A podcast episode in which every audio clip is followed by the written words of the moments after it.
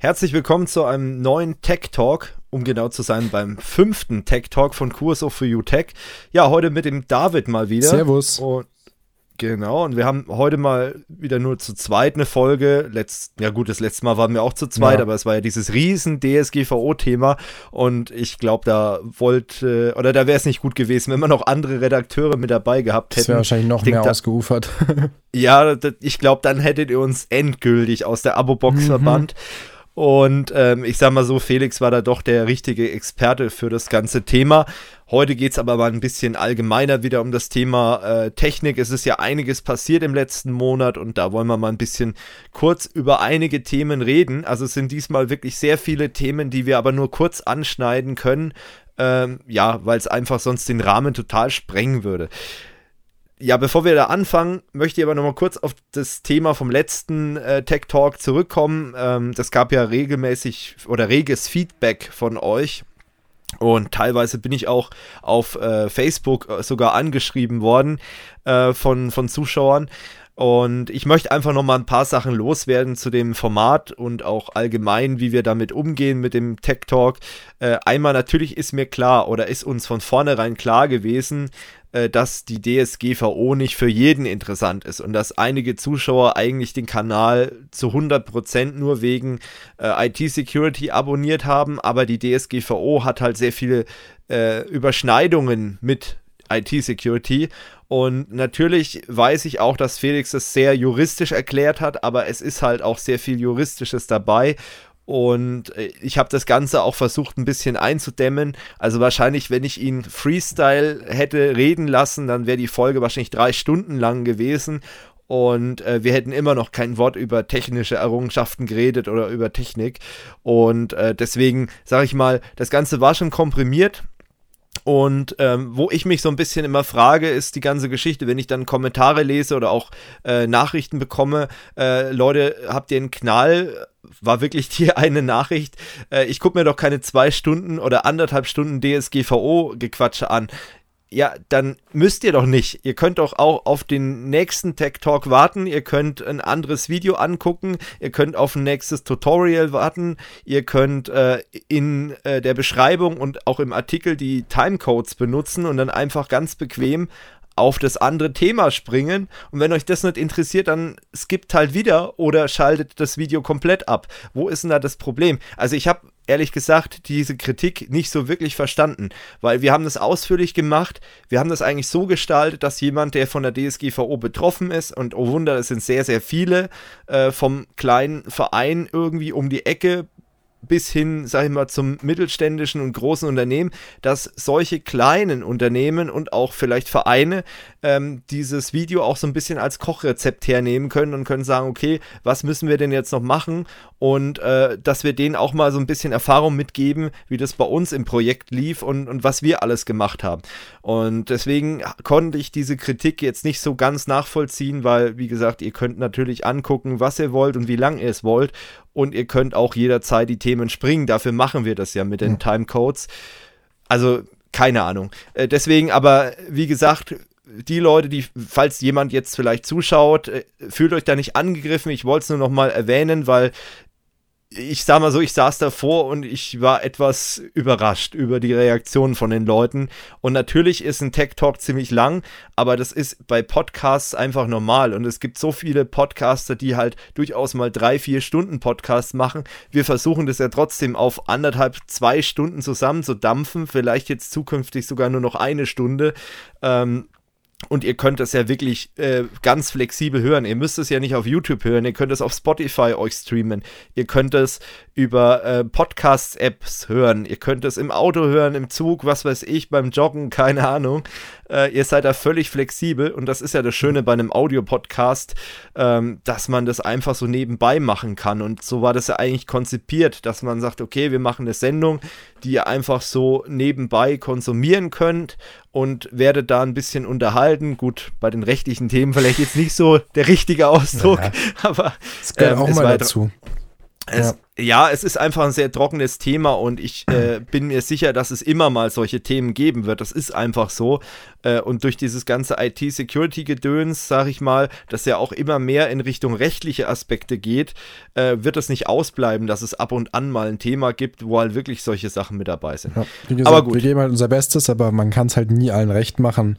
Und äh, genau. wie gesagt, solange mindestens halt ein paar Leute davon profitieren, Genau. Und wie gesagt, wenn es euch nicht interessiert, dann skippt das einfach. Das ist doch das Einfachste, genau. was es gibt.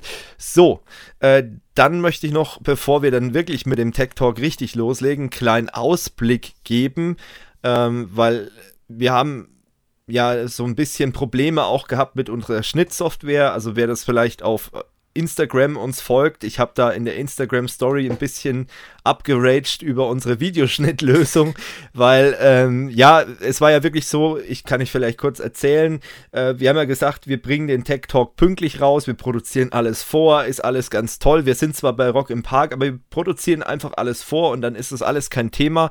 Und äh, dann kriegt ihr pünktlich zum ersten Nee, oder wann, was war das? Auf jeden Fall zum ersten Montag, wie es ja so geplant war. Zum ersten Montag im Monat bekommt ihr dann eben den Tech Talk. Das Problem war allerdings, dass ich den Schnitt äh, einen Tag bevor ich hier abgereist bin zum Festival machen wollte und habe gesagt, okay, ist ja cool, du hast alles weit vorbereitet, jetzt kannst du in Ruhe Video schneiden und morgen fährst du dann nach Nürnberg äh, zurück im Park. Ja, das Problem war allerdings dann, dass unsere Videoschnittsoftware unsere Vorlagen nicht mehr gefressen hat. Äh, Zuschauer und Abonnenten wissen ja, unsere Videos haben immer ein einheitliches Design. Das heißt, wir haben eine Vorlage und da sind halt alle Sachen, alle Elemente drin. Äh, und dann ist das alles, hat ein einheitliches Erscheinungsbild und man kann das eben super schneiden.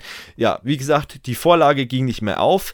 Äh, dann musste ich mit einer uralten Version von unserer Schnittlösung arbeiten, die ich dann in der virtuellen Maschine auf meinem MacBook betrieben habe unter Windows äh, und habe damit dann den Talk geschnitten. Mit dem Problem, dass halt manche Anzeigen nicht so toll waren. Also wer die Videoversion gesehen hat, der hat vielleicht gemerkt, holla, da ist irgendwie das Bild nicht richtig skaliert und lauter so ein Quatsch.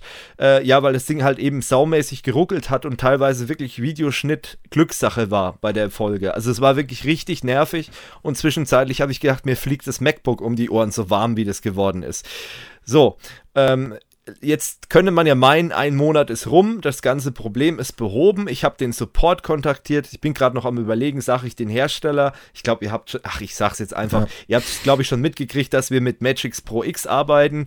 Ähm, und ich bin halt da dazugekommen. Ich habe mit Magix früher mal angefangen, mit den ganz billigen Versionen, die man so für 30, 40 Euro gekriegt hat. Noch, ja. Deluxe, genau, vor, wann habe ich mein erstes Video geschnitten? Mit 2005, 2006, da habe ich damit gestartet. Und dann hat man irgendwann mal gesagt, okay, wir kennen uns damit aus bei Curso for You, wir upgraden auf die Profi-Version. So, aber du hast eine Profi-Version, hast aber keinen Profi-Support. Jetzt bin ich seit einem Monat, wirklich seitdem das Problem bekannt ist, also seit Rock im Park praktisch, also Anfang Juni drüber mit dem Support eine Lösung zu finden, dass unser Projekt wieder läuft, dass ich damit wieder arbeiten kann. Weil das Problem ist, äh, es ging ja mit, bevor ein Update rauskam, ging das Ganze ja noch und jetzt mit dem neuen Update äh, und das Update ist jetzt nicht eine neue Version, sondern einfach nur ein Update, wo Fehler behoben wurden, also Bugfixes. Äh, seitdem funktioniert diese scheiß Vorlage nicht mehr und der Support hält mich einfach für blöd. Also Support lässt mich das Ding drei, vier Mal deinstallieren, wieder installieren. Äh, ich habe ihm dann schon erklärt, dass es daran nicht liegen kann, weil ich es auch schon auf einem anderen PC geöffnet habe, in einer extra virtuellen Maschine geöffnet habe.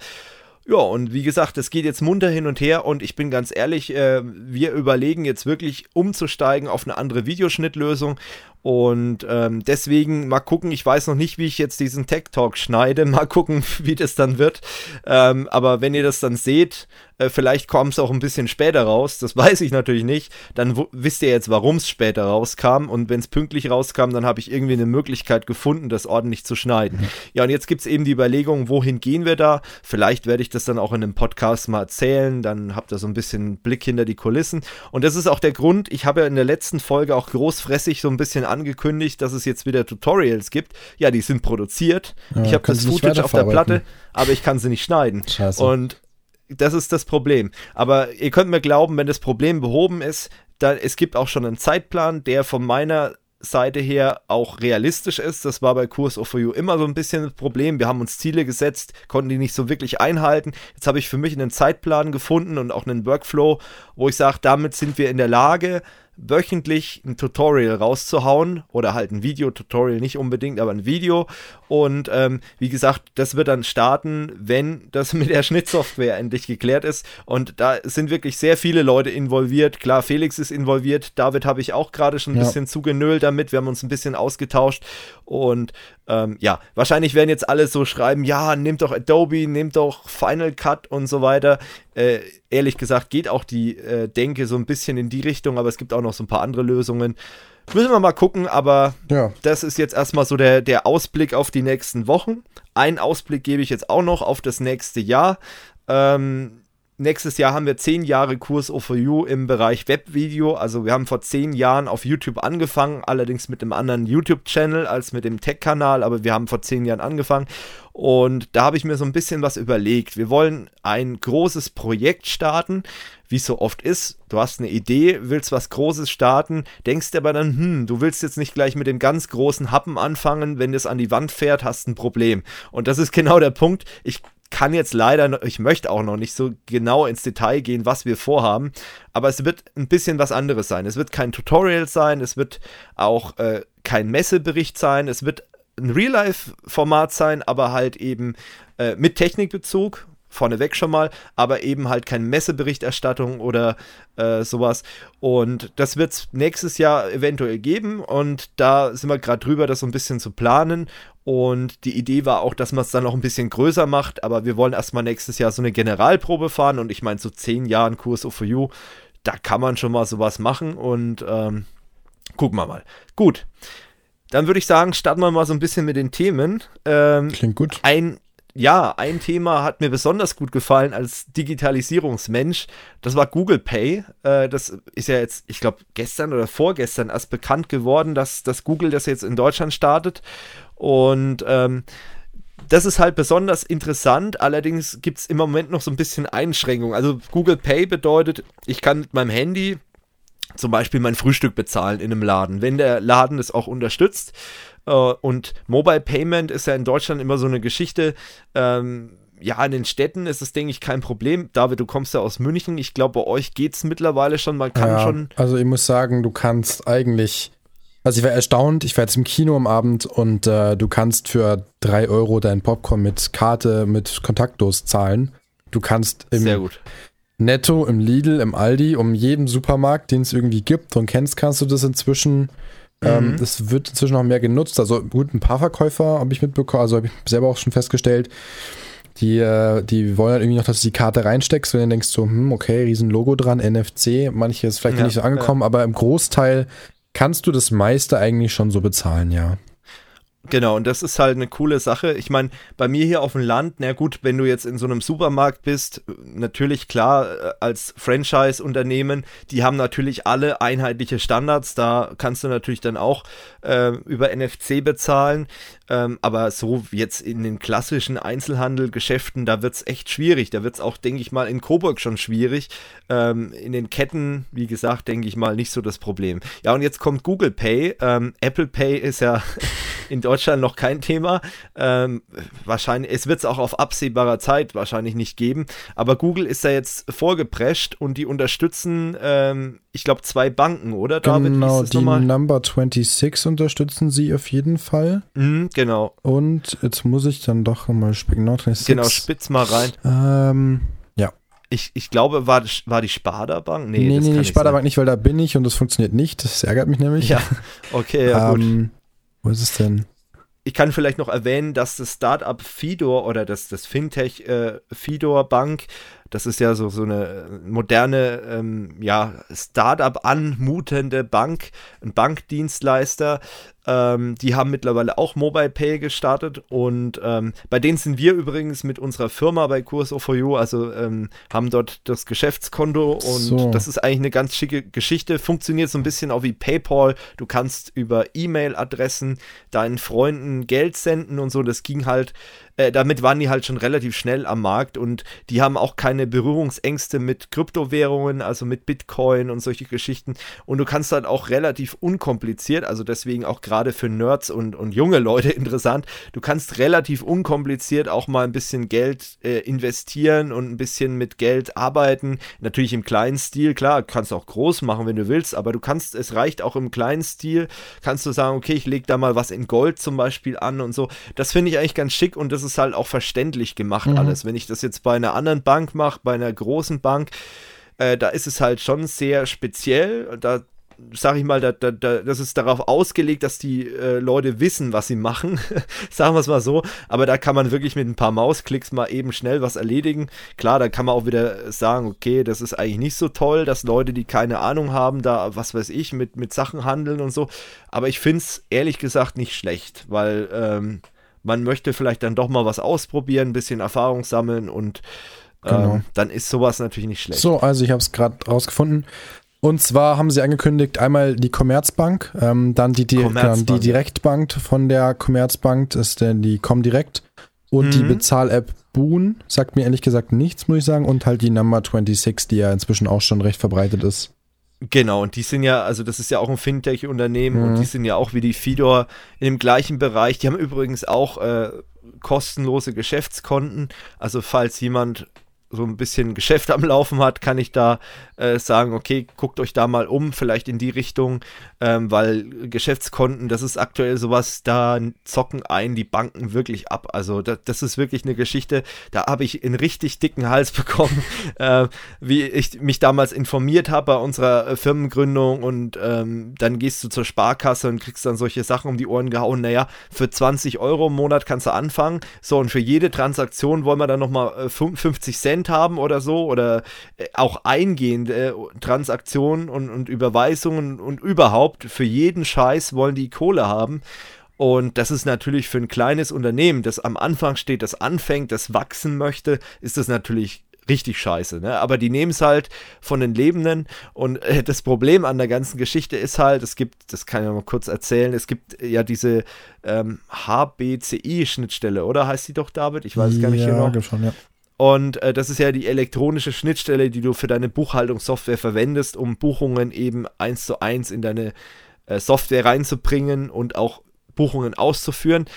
Das haben leider diese ganzen kostenlosen äh, Girokonten für Unternehmen nicht. Problem ist aber nur bedingt vorhanden, weil du kannst sagen, okay, wenn ich ein kleines Unternehmen bin, dann kann ich meinen Kontoauszug als CSV exportieren, importiere den als CSV wieder in meiner äh, Buchungs- äh, oder Buchhaltungssoftware und kann dann trotzdem damit arbeiten. Und es gibt aber auch mittlerweile äh, Buchhaltungssoftware, also kann zum Beispiel unsere, äh, die kann dann, ist ein Cloud-Software, die kann dann zum Beispiel über Web auf dein Konto einfach zugreifen, die lockt sich dann mehr oder weniger ein und zieht dieses CSV-Ding selber raus, äh, ohne dass eben dieser Anbieter diese Schnittstelle haben muss. Und dann ist es auch wieder kein so großer Nachteil. Ich meine, wer eins zu eins natürlich darauf angewiesen ist, dass es immer synchron ist und auch äh, ohne manuellen Eingriff funktioniert, ist es natürlich blöd. Da muss man sich für so eine Bank entscheiden. Aber dann vergleicht bitte, weil da gibt es echt gravierende Unterschiede und wie gesagt, wer möchte denn 2,50 Euro für eine Überweisung bezahlen? Vor allem, du hast vielleicht kleine Artikel irgendwie für 10 Euro und dann hast du nochmal eine Bankgebühr von 2,50 Euro. Ja, das äh, ist fernab von Realität. Also meiner Meinung Richtig. nach, das ist einfach nur. Das musst du erstmal wieder reinkriegen. Ja, das ist einfach nur Wucher in dem Fall dann. Genau, und äh, deswegen so ein kleiner Tipp ja. äh, von genau. einem leidgeplagten äh, Geschäftsführer ja. einer kleinen Unternehmung. Um jetzt nochmal auf Google Pay zurückzukommen und Mobile Payment, wo wir ursprünglich waren. Wir hatten genau. ja vorhin schon mal so ein bisschen diskutiert. Ähm, ja, also ich meine, es ist zwar alles schön und gut mit diesem ganzen, ja, irgendwie Kreditkarten dann in digitaler Form im Handy, dann musst du noch nicht mehr die Karte mitnehmen. Aber Steffen und ich haben eben schon drüber gequatscht, ähm, ob also wenn man sich jetzt mal überlegt, ähm, Google weiß ja eh schon recht viel und dann irgendwie auch noch die Bezahldaten an Google weitergeben. Also wir als irgendwie ITler, die dann doch sehr viel ähm, oder sehr Sicherheits, äh, Sicherheitsbedacht Affin, denken, ja. ja, ja, sehen wir es halt ein bisschen kritisch. Ich meine, ich bin prinzipiell jetzt nicht äh, abgeneigt solchen Lösungen gegenüber, aber ja. es ist halt wieder eine weitere Sache und ich bin der Man Meinung. Man muss halt wirklich abwägen. Genau, ich ja. meine, Google ist wirklich ein, ein, ein, Unternehmen, die haben wirklich was drauf. Ja. Man kann es nicht anders sagen. Die haben Know-how, die äh, sind auch nicht schlecht. Das Problem ist halt einfach, dass die für meinen Geschmack mittlerweile einfach zu viel wissen. Ja, genau. Wenn man sich mal überlegt, du hast ein Android-Smartphone, die haben deinen Kalender, deine ja. Kontaktdaten, YouTube, die wissen, wann du, du mit wem telefonierst, die wissen deine Interessen bei YouTube, dann wissen sie auch noch, wo du wann was einkaufst. Und ähm, das ist irgendwie auch nicht so gut, ehrlich gesagt. Nee, also, also ist, für meinen äh, Geschmack haben die schon zu viel Daten diese auch irgendwie miteinander verbinden können und äh, Big Data Analyse machen können. Und das ist ja eigentlich so der Punkt, wo man, wo eigentlich die DSGVO reinschießen sollte, aber halt trotzdem irgendwie trotzdem nicht macht oder kann, wie auch immer. Eben diese Geschichte, ich bin halt total auswertbar, berechenbar und ich habe alle Daten bei einem Anbieter. Und das ist sowas, das kann ich eigentlich als Pauschalaussage für euch liebe Zuhörer, mal mitgeben. Das ist meine Taktik, die ich fahre. Ich verzichte nicht auf diese Dienste. Ich bin auch einer, der sehr vielen geilen neuen Scheiß ausprobiert, um es mal wirklich so zu sagen. Aber ich verteile meine Daten. Ich versuche meine Daten auf mehrere Anbieter zu verteilen und die Anbieter nach Möglichkeit nicht so miteinander zu vernetzen, dass wenn es bei einem einen Data Breach gibt, dass es dann alles irgendwie verbindbar ist und Rückschlüsse auf meine Person zulässt. Ist natürlich sehr schwierig. Man muss sich damit beschäftigen mit diesen Anbietern aber es geht. Und äh, was wäre zum Beispiel jetzt bei Google Pay die Lösung? Naja, wäre eigentlich eine App von allen deutschen Banken, die sich irgendwie zusammenschließen. Klar, das ist so ein bisschen ja, will man nicht als Bank ja, genau. wahrscheinlich, ist ein bisschen schwierig, aber es wäre mal ein Anfang oder zumindest, dass sich eben viele große Banken irgendwie zusammenschließen oder und dann die kleinen zusammen eine App machen, wie auch immer. Ist mir als Konsument eigentlich scheißegal. Ich will eine komfortable Mobile Payment App haben, die mit meinem äh, Konto funktioniert. Ich meine, von der VR gibt es ja da auch schon Ansätze mhm. mit so einer virtuellen äh, Girocard, die dann auch über NFC abrufbar ist. Coole Idee ähm, aber da wäre es halt auch cool, wenn man da einen Standard ja. irgendwie hätte. Und äh, bitte nicht von Google, auch bitte nicht von Apple und ähm, Microsoft tut euch das, das sind halt auch nicht Firmen, an, falls ihr schon, da Ideen ja. habt. Ja, das ist halt das so ein hat so einen faden Beigeschmack irgendwie, ich weiß nicht. Also genau, ich könnte das halt nicht guten Gewissens verwenden. Genau, und wenn man halt auch weiß, wie Google Geld verdient, nämlich mit Daten, dann ist es vielleicht doch nicht so gut, äh, damit auch noch zu bezahlen. Ich meine, da würde ich dann vielleicht noch eher, auch wenn viele mich wahrscheinlich jetzt teeren und, und äh, federn würden am liebsten, da würde ich noch lieber mit einem Microsoft-Dienst bezahlen, ehrlich gesagt, als dass ich mit einem Google oder Apple Pay ja, bezahle. Aber stimmt. das ist einfach so eine, naja, man, man weiß halt mittlerweile, wie diese Unternehmen an Geld kommen und bei Microsoft ist halt eben, klar, das Business-Geschäft ist halt sehr groß, Cloud-Geschäft äh, boomt auch oder, oder geht auch ganz gut und da kommt das Geld rein und das Geld kommt nicht über Werbeanzeigen Anzeigen und Big Data Analysen und solche Geschichten rein. Und deswegen, hm, weiß ja, ich nicht. Mal. Aber wir gucken mal, wir mal gucken, wird bestimmt mal wieder ein Update geben, zwecks Mobile Payment auf hier Fall, auf dem ja. Channel. Das ist ein hochinteressantes ähm, Thema, auf jeden Fall. Das ist ja auch zukunftsträchtig, brauchen wir nicht reden. Ähm, ja, ich, ich bin sowieso so ein Typ, ich sag mal so, ich würde ganz gern öfters mit Mobile Payment bezahlen, weil wenn ich mir irgendwo, was weiß ich, eine Packung Kaugummi kaufe und dann habe ich da, dann zahle ich mit einem 10-Euro-Schein, dann habe ich die ganzen Münzen wieder im Geldbeutel, das nervt mich einfach. Münzgeld ist, also mich nervt das einfach, das ist so ein Komfortthema wieder. Wenn du dann so, so einen riesen Batzen Münzgeld in der Hosentasche hast, das ist auch sau nervig, äh, bläht den Geldbeutel auf und im Endeffekt hast du trotzdem kein Guthaben drin und wenn ich dann einfach einfach über NFC bezahle, dann ist es eine feine Sache. Klar, in Deutschland muss man auch wirklich sagen, ist ein sehr konservatives Land. Viele finden Bargeld geil, muss man wirklich mal so sagen. Die wollen Bargeld haben. Viele haben richtig Angst davor, dass eben die böse Politik und die Banken, die wollen ja gar kein Bargeld mehr ja, warum wollen sie es nicht? Weil halt ein Riesenaufwand auch dahinter steckt. Überleg mal die ganze Logistik mit den ganzen Geldautomaten. Was allein so ein Teil kostet, muss man sich mal überlegen. Ich meine, ich komme ja aus der Branche, also arbeite im IT-Bereich auch da. Und ich meine, so ein Bankautomat kannst du wie so ein Auto zusammenstellen. Und wir reden da halt ja. im fünfstelligen Bereich, äh, wo es dann losgeht mit irgendwie, ich sag mal, 20.000 aufwärts für den Standardbankautomat. Der muss betrieben werden, befüllt werden, gewartet genau. werden Die Ja. Software muss geschrieben werden. Da sind auch mechanische Teile drin, Genau. die können auch kaputt gehen und so weiter. Also ein Riesenaufwand, also dieses Riesen. Hast du vielleicht mal so eine Zahl? Weißt du, wie viele Bankautomaten gibt es in, in Deutschland oder irgendwie sowas? Weißt du wahrscheinlich jetzt nicht Äh, aus um dem die Kopf. 80.000, glaube ich. Okay, ja, da sieht man mal, was da für ein Aufwand dahinter steckt. Und die Teile, wie du schon gesagt hast, die haben halt immense Kosten.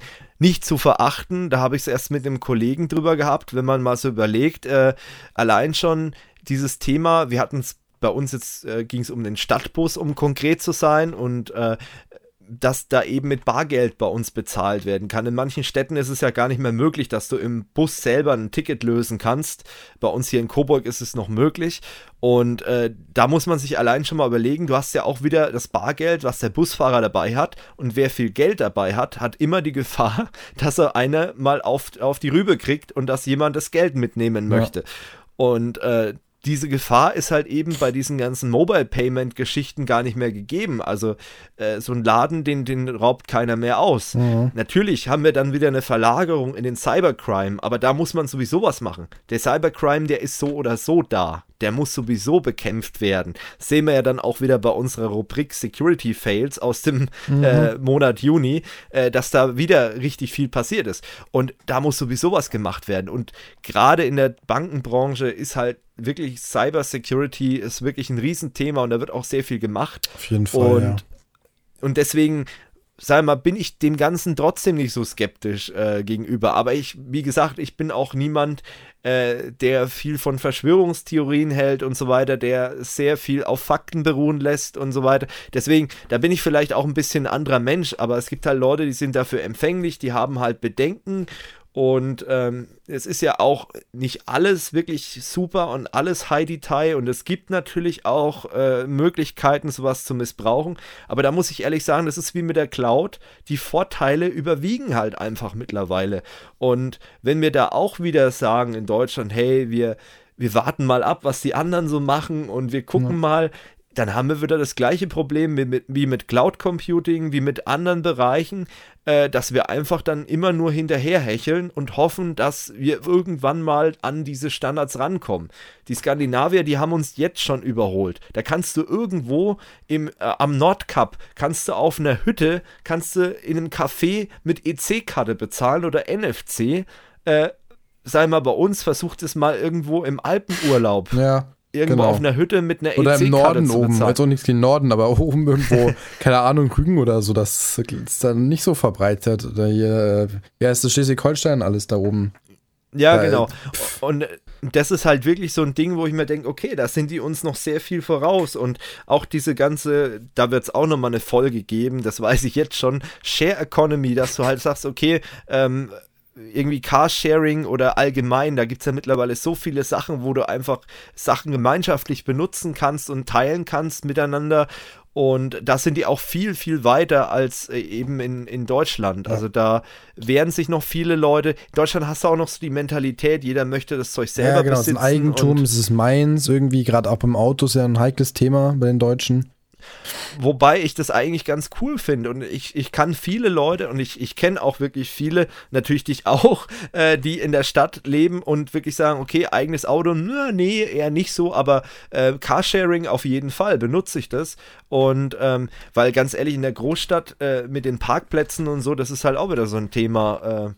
Wo man sagt, okay, wenn ich jetzt ein ähm, Auto über Carsharing mir beziehe, dann habe ich dieses Problem nicht, Ja. dass ich jeden Tag mit dem Parkplatz handeln muss. Ja, Gut, aber ich, ich denke mal so im Groben haben wir jetzt so ein Genau. bisschen mal was über Mobile Payment und äh, Google Pay verloren. Wir müssen halt einfach Genau. mal gucken, wie sich das ich entwickelt. will nur noch kurz Es- meine Zahl von vorhin revidieren. Äh, es sind Ja. 58.000 Geldautomaten Stand 2016 in Deutschland gewesen. Also knapp vorbei. Okay, Genau. es ging, ja- es ging ja, glaube ich, auch runter. Ich, ich Ja, weiß ja, nicht, ich glaube, die Geldautomaten werden auch abgebaut, die. Telefonzellen. Ja, die Banken, Genau. es, fus es fusionieren wahnsinnig viele Banken, gerade auf den Dörfern, weil heutzutage den vielen Kunden nicht mehr so wichtig ist, persönlich mit einem Bankberater das Gespräch zu suchen. Dementsprechend fusionieren viele kleinere Banken. Ähm, es waren, glaube ich, ein paar hundert Fusionen jetzt seit den letzten, also jedes Jahr fast um die 80 bis 100 Fusionen von so Banken. Dementsprechend Ja. sinkt natürlich auch dann die Anzahl der, der Banken und auch die Geldautomaten. Ja, ich muss auch ehrlich sagen, äh, zum Thema persönliche Beratung, ich brauche das auch nicht. Ganz ehrlich, ich habe keine komplizierten Anlagestrategien oder sonst was, weil kein Geld zum Anlegen da ist. Das ist das eine Problem. Ja. Aber das andere ist halt auch äh, für meine ganz normalen Sachen, da brauche ich keinen Berater.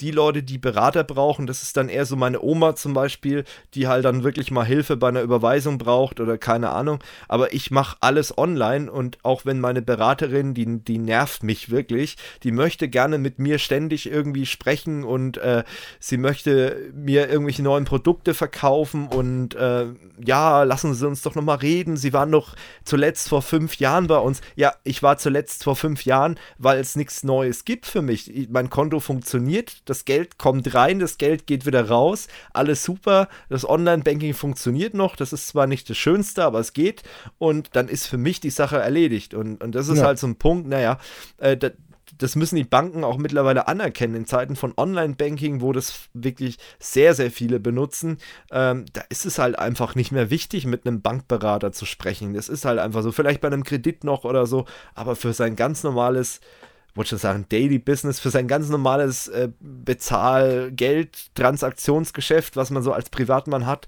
äh, braucht man keinen genau. Bankberater. Aber gut. Ja, gut, dann würde ich sagen, haben wir das Thema doch ganz gut abgedeckt. Genau. Ihr könnt ja auch mal eure Meinung in die Kommentare packen. Interessiert uns natürlich, benutzt ihr Mobile Payment oder habt ihr überhaupt noch nichts damit zu tun gehabt? Ähm, würde mich mal interessieren. Oder Absolut, ja. Gesagt. Oder ist bei euch noch nur bares Wahres? Gibt es ja auch. Genau, ja vielleicht auch wenn. Vielleicht, wenn ihr auch dem Ganzen sehr, sehr kritisch gegenübersteht, würde mich natürlich mal brennend interessieren, was für Argumente ihr da habt. Ähm, und da können wir auch gerne ein bisschen diskutieren, äh, weil das ist immer sehr interessant. Vielleicht gibt es ja wirklich Punkte, wo ich sage, oha, da habe ich ja noch gar nicht dran gedacht oder das habe ich dann vielleicht doch ein bisschen zu blauäugig genau. gesehen. Wunderbar. Gut, gehen wir mal zum nächsten Thema. Genau. Das hast du ja dir so ein bisschen angeguckt. Ja, und zwar geht es äh, um YouTube Premium. Haben vielleicht die ein oder anderen mitbekommen, dass YouTube ja jetzt irgendwie so ein eigenes Programm, Premium, ja, was ist das? Ähm, Im Prinzip YouTube Premium und YouTube Music haben sie gestartet. Ähm, das Ganze ist im Prinzip eine bezahlte Version von YouTube. Ähm, die Idee dahinter ist, man hat keine Werbung mehr. Ich meine, gut, die Werbung bei YouTube, also mich kotzt sie sowieso immer an, aber man muss ja, die Leute müssen auch irgendwie ihr Geld verdienen. Ähm, die paar Cent ja, müssen genau, ja auch irgendwie haha. reinkommen. Zumindest bei Kurs of genau. sind es nur Centbetrag. Genau, also zum einen hat man keine Werbeanzeigen mehr, dann zum anderen ein Feature, was ich eigentlich ganz cool finde. Ähm, du, konntest, du kannst Videos runterladen in der YouTube-App und somit auch unterwegs ah. dann anschauen. Lustigerweise, das Ganze hat eine Zeit lang, also äh, ich weiß nicht genau, woran es lag, aber bei mir hat es eine Zeit lang funktioniert. Ich war zu der Zeit im Urlaub. Es kann natürlich auch sein, dass das Ganze vielleicht landestechnisch da freigeschaltet war und hier nicht. Oder hast du die Testversion genutzt? Oder das, Weil ich glaube, du Beta, kannst ja 30 genau. Tage kostenlos Oder sowas, nutzen, kann auch sein. Irgendwie. Auf jeden Fall runterladen der Videos ist ganz cool, auch in verschiedenen Qualitäten und so weiter. Dann, was äh, ich mir eigentlich schon lange wünsche, dass man äh, YouTube-Videos oder auch generell äh, YouTube, ja doch Videos äh, auch im Hintergrund abspielen kann, ohne dass ähm, die App offen ist oder der Bildschirm auch gesperrt für ist. Musik oder Podcast. Genau, und da hakt halt auch dann YouTube Music ein, eben, dass man die Musik auch mit gesperrtem Display mobil und auf dem Desktop nutzen kann. Ah. Und äh, was auch noch dazu kommt, sind halt YouTube Originals, also bestimmte Filme oder Originalserien, die sie halt anbieten. YouTube Kids gibt es noch, werbefreie Inhalte, die mhm. kindgerecht sind. Ähm, Gaming, ich vermute mal, dass sie da so ein bisschen Richtung, Richtung Twitch irgendwie gehen wollen. Genau, und Twitch äh, Premium genau, Geschichten ja. dann auch. Genau, ja. und wie gesagt, YouTube Music ist angelehnt so an Spotify, also keine Werbung, Musik herunterladen, offline hören, Hintergrundwiedergabe. Ja, und das Ganze, ähm, wie gesagt, kostet natürlich was. Also du hast kostenlos die Möglichkeit zu testen, drei Monate. Danach kostet es 11,99 im Monat. Oder im Familienabo kann man es auch nutzen. Das sind dann bis zu sechs Familienmitglieder. Da kostet das Ganze dann 17,99 im Monat.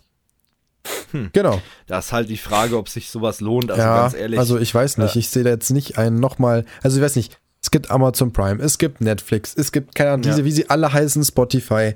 Jetzt genau. kommt YouTube und ich weiß nicht, das ist so ein bisschen wie wir vorhin mit Banken gesprochen haben, so ja, ein bisschen den Zug verpasst. Jetzt versuchen wir irgendwie hier noch mit einem Premium-Modell Geld zu verdienen. und pass auf, der Knaller kommt ja jetzt noch. Jetzt kommt noch RTL und Pro7, die jetzt auch ja, irgendwie genau. so, eine, genau. So eine schöne Plattform ja. aus dem Boden heben wollen. Also Wenn man sich mal, die Eltern werden sich noch erinnern, die älteren Zuschauer an Clipfish und MyVideo. Oh, ja. Das ist ja auch gefloppt äh, bis zum geht nicht mehr. Voll in und die, die wollen jetzt auch irgendwie eine Plattform gründen, die eben gegen Amazon äh, Prime Video und gegen Netflix angeht. Sind sie halt ein bisschen spät dran, ähm, meiner Meinung nach. Sind sie echt spät dran und vor allem ganz ehrlich, den Content von RTL, den muss ich jetzt nicht unbedingt nee. noch auf einer komfortablen äh, Streaming-Plattform irgendwie abrufen können, am besten noch offline irgendwie sehen. Nee. Aber gut, das kann natürlich jeder sehen, wie er möchte. Ähm, aber für Leute, ich meine, da sind wir beide ja auch äh, gleich, äh, sagen mal, die kaum noch lineares Fernsehen gucken, mhm. äh, ist das natürlich total uninteressant. Ja, sowieso, aber das stimmt. Mal gucken, die Vers also das Versprechen war ja auch, sie wollen dann ja auch sowas wie die Originals eben von, von Netflix ja. oder Amazon oder eben auch von YouTube jetzt. Sowas wollen die natürlich auch liefern. Äh, warten wir es mal ab. Vielleicht kommt ja wirklich irgendeine Serie, wo man sagen, also ich meine, RTL müssen wir, brauchen wir nicht drüber reden, ist ein, ich wollte schon fast sagen, Drecksladen, äh, ist ein sehr ähm, spezieller Laden, ähm, muss man ja sagen. Die haben aber manchmal auch Serien dabei, muss man wirklich sagen, die wirklich gut produziert sind. Ich rede jetzt nicht von Alarm für Cobra 11, Gottes Willen, aber die haben schon manchmal so ein paar ähm, exklusive Serien rausgehauen, die wirklich gut produziert waren. Ähm, aber halt dann teilweise entweder abgesetzt wurden oder halt dann irgendwie so versendet worden sind, dass es eben äh, kaum jemand mitgekriegt hat. Äh, deswegen vielleicht trotzdem interessant, weil da ist vielleicht trotzdem Potenzial und ich könnte mir vorstellen, dass bei RTL auch Leute arbeiten, äh, die gerne da einen anderen Stil reinbringen würden, aber eben die Geschäftsleitung oder eben die Programmchefs, die sehen es halt anders, weil mit ja, guten, seriösen Content kann man halt schlecht Geld verdienen. Ist halt einfach der Punkt. Ja, genau. Gut. Ja, ähm, was mir noch gerade einfällt, ganz kurz zum Einhaken, äh, was ich ein bisschen die Krux an der Sache noch finde, ist, hab's gerade noch gelesen, du kannst die Sachen runterladen, Videos und Musik, was ja. ich bei, bei Musik aber ziemlich nervig finde. Äh, steht dabei, bis zu 30 Tage offline ansehen oder anzuhören. Also du musst quasi dich regelmäßig mit dem Internet verbinden. Gut, das ist jetzt eigentlich in der heutigen Zeit kein Problem, aber ähm, ich weiß nicht. So ein bisschen wie Office 365. Ja, also ich finde es halt ein bisschen so dieses, ja, du bist halt dann doch gezwungen, nochmal reinzuschauen. Äh, ich, ich weiß es nicht. Also ich, ist es bei Spotify anders? Also ich, ich weiß jetzt nicht, nicht, dass du beim Spotify gezwungen wirst, alle 30 nö, stimmt, Tage aber da steht ja dann auch nichts. Eben, ja, nö, genau. Also ich finde das halt ein bisschen ähm, so einen komischen Beigeschmack. Und ich persönlich, für mich ist es ehrlich gesagt keine Option, weil mal, wenn ich die Videos schauen will, schaue ich es halt inzwischen äh, ja, daheim. also ich habe einen Kommentar gelesen, da hat jemand geschrieben, warum soll ich äh, so viel Geld für einen MP3, äh, von einem, für einen YouTube to MP3 Konverter bezahlen? Ja, genau, ähm, ja, genau. Das, das ist halt eben der Punkt, ne? Ich meine, der Mehrwert ist jetzt nicht so ganz klar. Und ähm, ich bin ganz ehrlich, ich ziehe da sowieso Spotify vor. Erstens mal ist die Auswahl da auch ein bisschen größer und zum anderen die Tonqualität ist halt auch besser und ich habe halt aktuell, ich meine, es wird sich vielleicht noch ändern, wenn sich der Dienst durchsetzt, aber ich habe aktuell meine ganzen Schnittstellen. Ob ich das jetzt auf dem Amazon Echo hören will oder ob ich das jetzt hier auf meinem Smartphone ja. hören möchte oder auf der Anlage, auf dem Fernseher, auf dem Smart TV, scheißegal, im Auto, äh, überall gibt es eben die Schnittstelle zu Spotify oder auch zu dieser oder eben auch zu Apple Music, warum soll ich dann um Himmels Willen eben dieses YouTube-Gedöns da nutzen? Ich weiß es nicht. Aber vielleicht reden wir in fünf Jahren dann nur noch von YouTube Music. Mal gucken. Ähm, ich, ich weiß ehrlich gesagt auch nicht, warum YouTube da jetzt in dieses Business mit eingestiegen sind. Hatte Google nicht auch irgendwie Google Music ja, auch am Start? Google Gibt's ja auch Play was. Music heißt das. Das einzig Coole daran finde ich, dass man seine eigene Musik hochladen kann. Oh ja. Aber das haben sie inzwischen, glaube ich, auch ganz schön beschnitten, wenn ich mich nicht ver ver ähm, da vertue. Ich glaube, da gab es auch irgendwelche, irgendwelche komischen Vorgaben, deswegen habe ich es dann damals auch nicht mehr genutzt. Hm. Aber das ja. fehlt mir zum Beispiel bei Spotify. Ja. Also ich habe teilweise wirklich Bands, äh, die sind halt, die kennt halt noch keiner oder kennt halt wirklich keiner. Und äh, da habe ich aber wirklich CDs hier liegen und MP3s. Mhm. Und äh, wer mich kennt, der weiß, ich sammle halt auch CDs und Alben. Und äh, da würde ich gerne diese Files einfach mit reinladen und äh, würde die dann gerne mit streamen. Ähm, die haben wahrscheinlich 0,0 Rechte irgendwie mit Spotify abgeklärt und so weiter und so fort. Aber die kann ich halt eben da nicht hören. Das ist halt ein bisschen blöd. Auf der anderen Seite gibt es halt auch Künstler, äh, die halt kaum bekannt sind, aber die habe ich trotzdem auf Spotify. Ja, Finde ich auch krass. Gut, ich meine, wir sind jetzt auch sehr klein, wir sind auch auf Spotify, aber ähm, trotzdem, es gibt halt trotzdem einige Künstler, die eben nicht auf Spotify sind, aus rechtlichen Gründen oder weil sie es nicht wollen oder whatever. Aber da wäre es halt cool, wenn man jetzt als Nutzer, sag ich mal, danach helfen könnte und könnte sich das dann irgendwie in den Cloud-Speicher ja. von Spotify laden. Das stimmt. Feature-Vorschlag. So, haben wir, haben wir das Thema auch geklärt. Ich Absolut, glaube, ja. da, dazu also, gibt es auch nicht mehr zu sagen. Nee. Vielleicht, wenn, wenn ihr äh, deswegen euch, also wegen uns sowas holen wollt, macht es nicht. Hört unseren Podcast einfach auf Spotify, dann könnt ihr das auch im Hintergrund öffnen äh, oder über eine andere Podcast-App und fertig mhm. aus. Dann braucht ihr kein YouTube Premium wegen uns. Und äh, von mir aus könnt ihr auch Adblocker benutzen. Ähm, ja, ich meine, ihr, ihr, müsst selber wissen, ob ihr YouTuber über Werbung unterstützen wollt oder nicht. Äh, ich meine, es ist klar, dass wir uns nicht hauptsächlich durch Werbung tragen können. Das ist ja wohl logisch. Gut, ähm, wir sprechen mal ein bisschen über Security Fails. Oh, ja. Da gab es auch wieder einige. Und, oh Gott. Ja, es ist, es ist ein leidiges Thema. Es ist einfach Wahnsinn, wenn man so, gerade wie wir da viel drin ist, wie viel da passiert. Und teilweise kann man sich einfach nur an den Kopf greifen und fragt sich, wie, wie kann das passieren? Genau. Und ähm, es ist auch sehr oft, das wird man auch wieder merken jetzt bei den Security Fails, äh, es ist eigentlich fast immer, fast immer das Gleiche. Es sind immer die gleichen Angriffsmechanismen, es sind immer die gleichen Tricks, wie Leute eben versuchen, äh, unschuldige Bürger oder Unternehmen um ihr Geld zu bringen. Und ähm, jetzt aktuell ist wieder eine riesen Spam-Welle im, im Umlauf und ich habe es auch gemerkt bei unseren Unternehmen, äh, die wir so betreuen, ähm, als ITler, dass da auch einiges reingekommen ist. Also, dass da wirklich äh, wieder versucht wird, ähm, über die gleichen Maschen wie schon immer, ja, ähm, wie zum Beispiel Lastschrift konnte nicht vorgenommen werden oder ihr angegebenes Konto ist nicht ausreichend gedeckt. Oder sie haben eine Betreff Mahnung von PayPal, auch gerade genau. wieder sehr aktuell. Richtig, mit einem Link drin auf einen gehackten Webserver. Also das waren durchgehend wieder Links, also die Mails, die ich vor der Nase hatte, das waren durchgehend wieder Mails, eben die auf Webserver gelinkt haben, die eben gehackt wurden. Also Unternehmenswebseiten, die wirklich nicht abgesichert waren, wo einfach die Angreifer dann da ihre Payload hinterlegt haben und die wird dann eben runtergeladen. Natürlich auch zum größten Teil wieder ZIP-Dateien oder äh, RAR-Dateien. Ähm, was ich krass fand und, und das ist wirklich eine Geschichte, die, die finde ich sehr spannend. Äh, erst erlebt in einem Unternehmen, da wollte ein Administrator äh, für das Ticketsystem ein Datenbankschema runterladen, ähm, weil es darum ging, ja, wie ist denn die Datenbank aufgebaut von diesem Ticketsystem? Das ist ein Open Source Ticketsystem ähm, und er wollte es einfach wissen, weil er dafür eine Schnittstelle programmieren wollte. So und ähm, der kam dann zu mir und sagt, Mensch, Steffen, guck dir das mal an.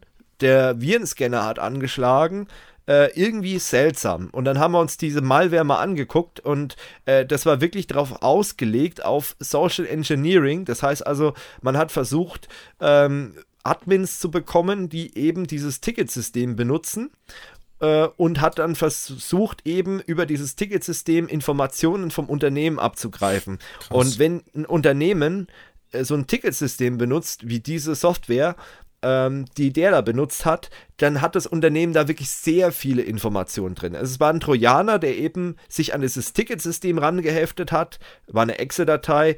Ich meine, normalerweise so ein Datenbankschema hast du nicht in der Excel-Datei, mhm. äh, aber wenn man das geöffnet hätte, dann hätten die den ganzen Server abgegriffen und die Daten dann eben weggeschickt. Und das ist halt eine Geschichte, die ist wirklich äußerst kritisch. Ähm, deswegen sollte man als Unternehmen auf jeden Fall darauf achten, ähm, dass man seine Mitarbeiter sensibilisiert und natürlich auch technische Maßnahmen ergreift. Dazu haben wir ein extra Video gemacht. Ich verlinke das mal in, in Artikel. Also falls du Admin bist und guckst hier oder hörst unseren Podcast äh, und dich interessiert das Ganze, wie du dein Unternehmen schützen kannst, auch mit wenig finanziellen Mitteln, dann guck dir einfach mal das Video an, das ich dazu gedreht habe. Das ist wirklich ein Vortrag von einer halben, dreiviertel Stunde äh, mit konkreten Maßnahmen, die man ergreifen kann.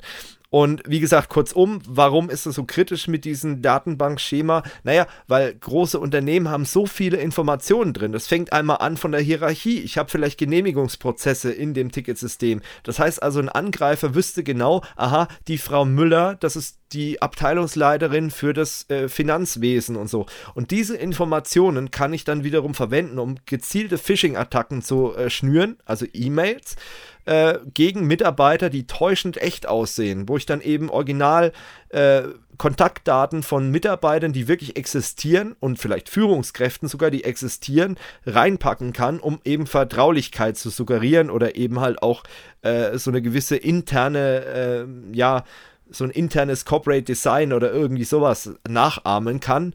Und deswegen fand ich diese Malware sehr spannend, muss ich ganz ehrlich sagen. Ist aber was Außergewöhnliches. Also Fall, sowas ja. hast du eher selten, dass wirklich so gezielt auf solche Systeme eben abgezielt wird. Ist ja ein wahnsinniger Aufwand erstmal. Ich meine, die meisten Sachen, die ja so verschickt werden, sind ja so, ich hätte fast Bau, Baukastensysteme. Ja, genau, was eigentlich ist es auch. alles ja. fertig ist, das lädt sich einer irgendwo im Dark Web runter und knallt halt einfach irgendwie in einen Verteiler rein, so ungefähr. Genau, auch als Dienstleistung mittlerweile zu haben, so Malware-Programmierung ja, genau. und solche Geschichten. Ist ja recht Common Sense geworden, ja. Genau, und, und, das ist einfach so, so, der Punkt, wo ich mir gedacht habe, Respekt, äh, aber ich könnte mir vorstellen, dass diese Malware wirklich sehr viel Kohle bringt oder wenn man in solche Unternehmen, wo man eben schon das komplette Ticketsystem abgegriffen hat, äh, wenn man dann eben da eine Ransomware losschickt, wenn man auch genau weiß, was das Unternehmen für einen Wert hat, äh, dann könnte das echt lukrativ werden. Absolut, ja. Aber das nur mal am Rande, das war so eine Beobachtung, die ich gemacht habe. Allgemein, wie gesagt, gehen eben diese ähm, Banking-Geschichten wieder los und auch äh, Lastschrift und bla bla bla, Girokonto gesperrt. Sie haben Rechnungen nicht bezahlt und das Ganze als ZIP-Datei. Und äh, das sind dann natürlich auch ganz gerne der Ransomware-Trojaner drin, die eben die Festplatte verschlüsseln und dann Geld erpressen. Äh, sind allerdings meistens, und da sind wir wieder beim Punkt, das was du erwähnt hast vorhin schon, äh, sind alles irgendwie so abgekupferte Versionen von schon bekannten mhm. Trojanern. Da ist auch der Petya wieder dabei, da sind so ein paar äh, WannaCry-Geschichten wieder, die halt eben modifiziert wurden und das spricht halt alles wieder äh, dafür, dass die eben aus einem Exploit-Kit oder irgendwie sowas entstanden sind und dann einfach neu generiert werden. Dann werden die rausgeschickt. Dann wartet man, bis die AV-Hersteller das erkennen und dann wird wieder was Neues generiert und das dann wieder rausgeschickt. Und da sieht man schon wieder das Problem von Virenscannern, die zum Beispiel nur auf Signaturbasis arbeiten und ohne Verhaltenserkennung.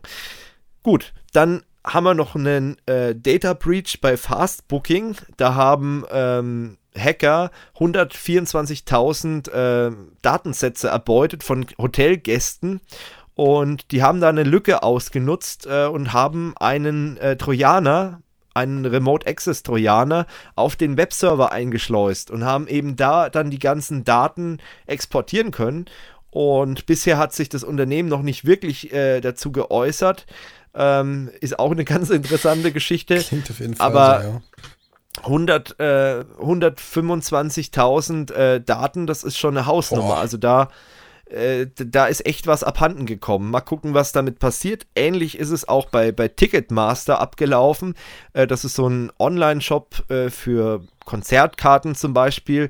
Und da haben eben Angreifer Zahlungsinformationen abgreifen können. Und das ist natürlich auch eine sehr unschöne Geschichte.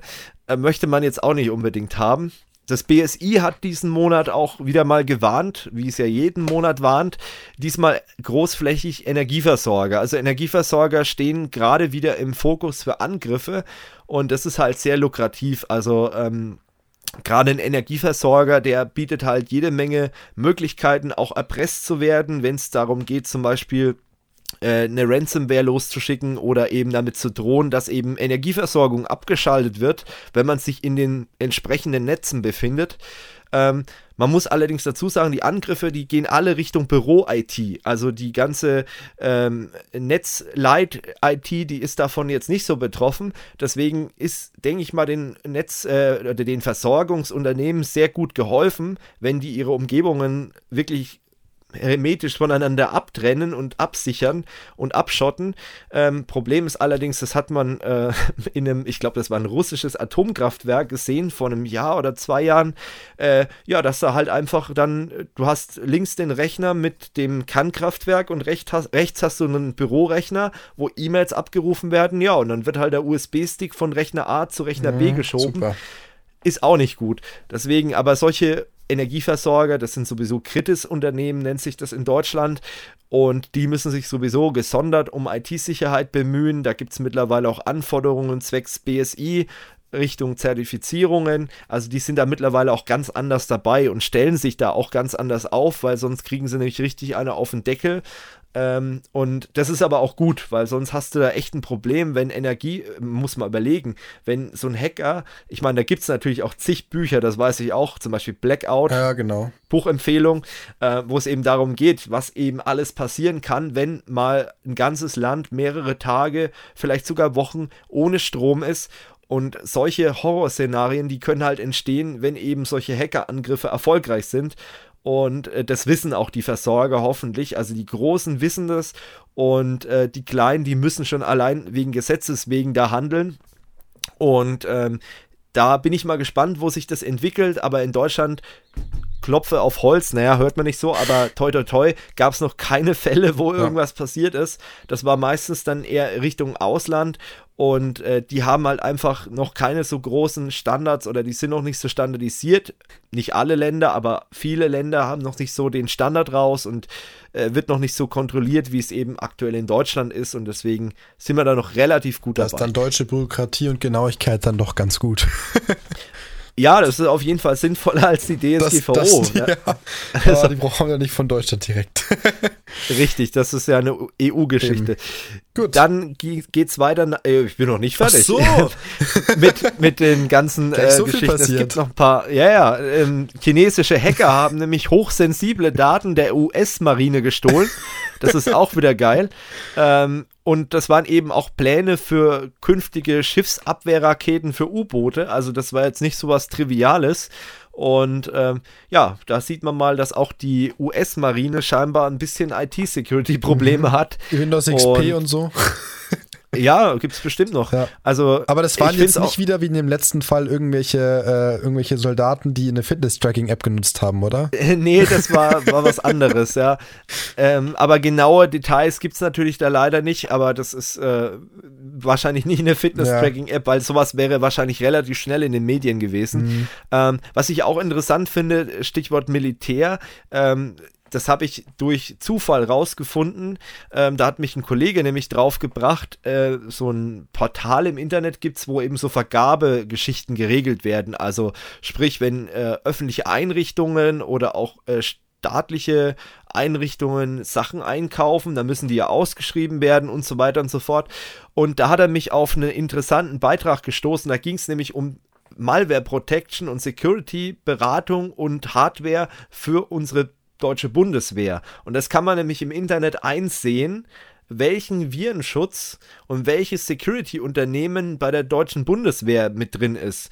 Ich möchte es nicht so spannend machen, es ist Symantec, ähm, aber das ist auch interessant, ähm, dass sowas öffentlich im Netz steht, ja. ist eigentlich aus meiner Sicht auch ein kleines Security-Problem. Ja. Das äh, ich meine, es gibt diese Regelung, dass sowas ausgeschrieben werden muss und dass sowas äh, angezeigt werden muss. Aber in dem Fall, es, in dem Fall ist es wirklich ein Risiko, ja.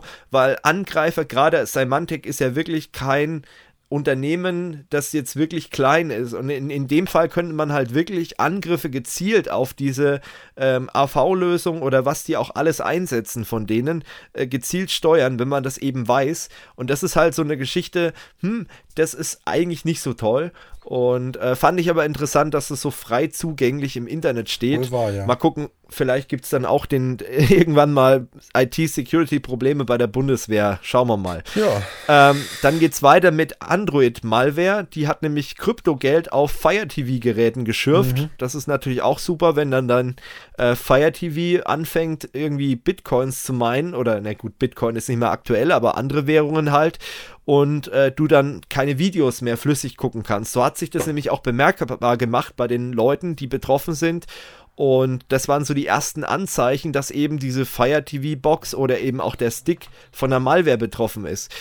Es ist halt so ein, so ein Nachteil, sag ich mal. Ich finde die Teile echt gut, weil die Android haben. Du hast halt die Möglichkeit, schön Apps nachzuinstallieren und so weiter. Aber du hast halt auch das Problem, dass so ein vermutlich harmloses Gerät wie so ein Receiver für einen Fernseher eben auch infiziert werden kann und eben für solche Sachen missbraucht werden kann. Ich meine, theoretisch hätten die das Teil ja auch verwenden können, um einfach ein VPN in dein privates Netz aufzubauen und deine Rechner zu infizieren. Also schon mal weiter gedacht, ist natürlich ein bisschen komplizierter, aber das könnte man auch machen, wenn so ein Fire TV einfach in einem WLAN hängt. Oh ja und ich habe da eine App drauf mit einer Malware, dann kann ich ja, da auch viel machen. Das wird heutzutage in dem, also jetzt in Zukunft hier, Internet of Things halt immer relevanter, sowas. Das ist halt, alles ist vernetzt. Ich meine, wenn später deine Mikrowelle mal irgendwie ein Virus hat oder.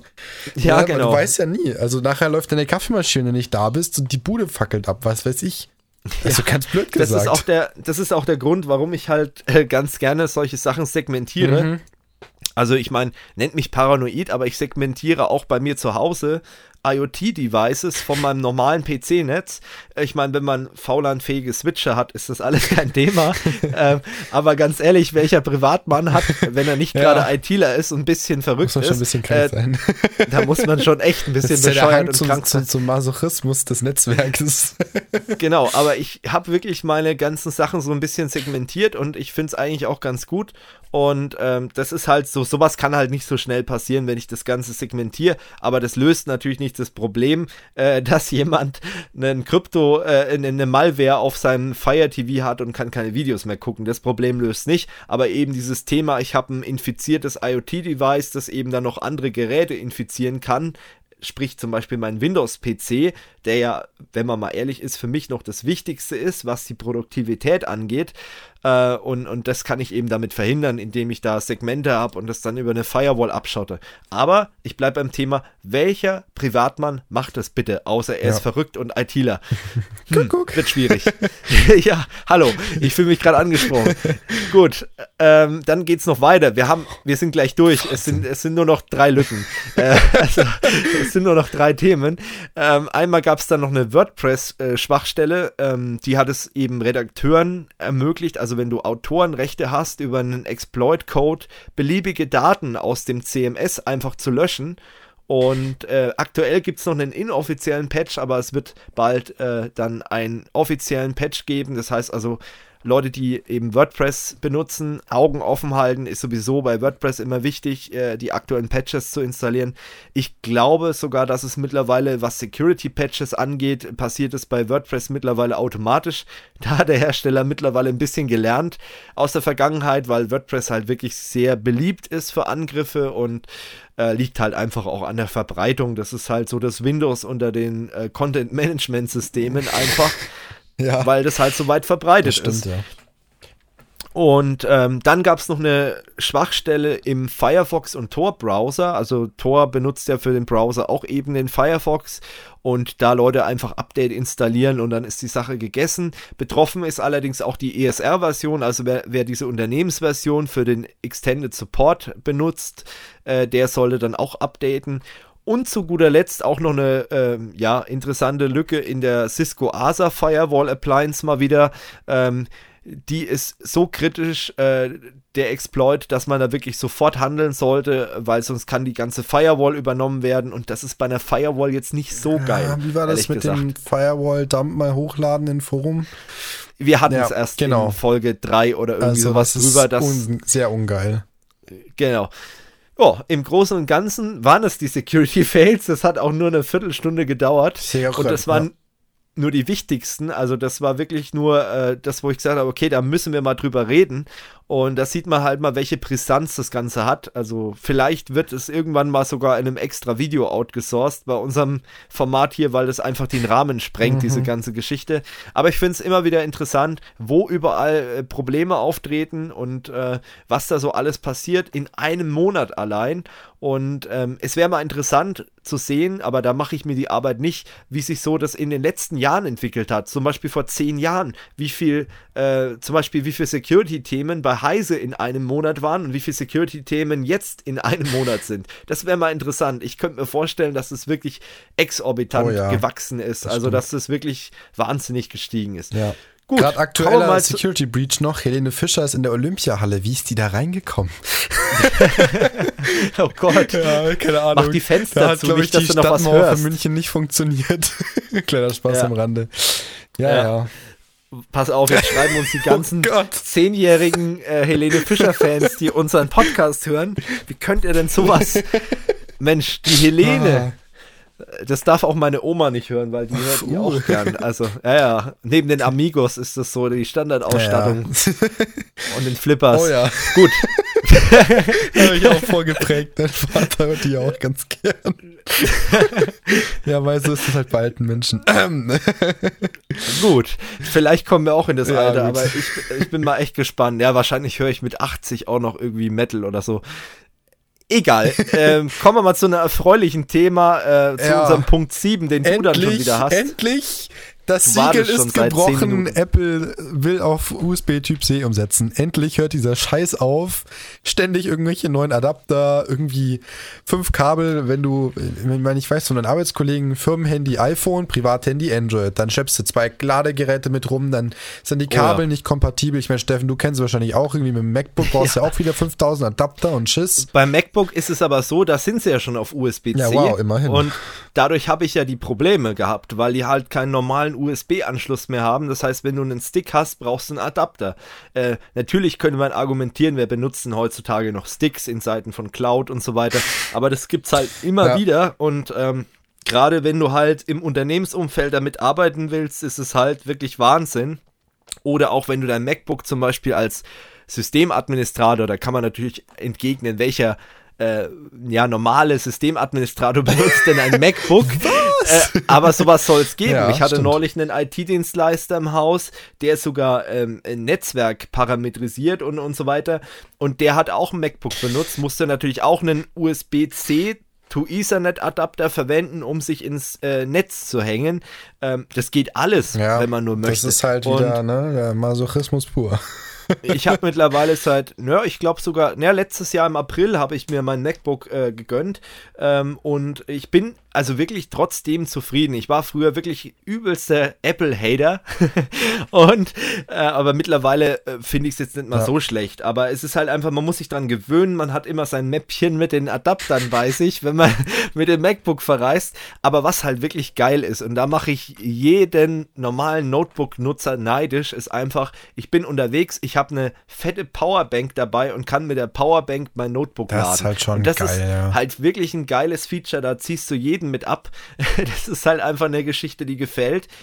Aber das geht auch in anderen Bereichen. Zum Beispiel Sony hat einige ähm, Kameras mittlerweile im Portfolio, mhm. die du auch über USB laden kannst. Die neuen Sennheiser Funkmikros kannst du auch über USB laden. Also mittlerweile Krass. geht es schon eher in die Richtung. Ich finde es cool, weil du hast nur noch eine Powerbank, kannst damit jeden Scheiß laden, den du halt unterwegs so brauchst. Meine Smartwatch kann ich damit auch laden. Ähm, das ist halt wirklich cool und, und das macht halt dann Spaß. Ja. Ne? Aber äh, wie gesagt, wurde Zeit, dass es eben ja, beim iPhone Fall. jetzt auch endlich ja. mal kommt. Auch beim iPad, weißt du das? Ähm, also bei, bei der nächsten Generation der iOS-Geräte wird 2019 ja, wahrscheinlich auf Typ C dann umgestellt. Also nice. Ähm, Endlich ja. haben sie es doch geschafft. Ich, ich weiß ja noch, äh, da waren immer die Diskussionen oh, ja. äh, mit den einheitlichen Ladegeräten ja. und so weiter ja, so schon vor Jahren. Sie haben sich verpflichtet, glaube ich, bis spätestens 2021 das einzuführen, in der EU zumindest, ja. Was dann über den Sehr großen gut. Teich passiert, ist mir jetzt erstmal Wumpe, aber immerhin, genau. äh, es geht vorwärts, ja. Richtig, also das ist wirklich ein gutes Zeichen und da, da freue ich mich schon drauf. Absolut. Endlich dann auf allen Geräten und dann kann man auch mal, wenn man freundlich ist, wie ich manchmal, äh, dann kann man auch mal einen Apple-Jünger mal ein Ladegerät leihen, wenn sein iPhone leer ist und kann dann eben ja, da helfen. Beim Raven Wunderbar. ICE bei 300. ja, ja gut. Äh, ja.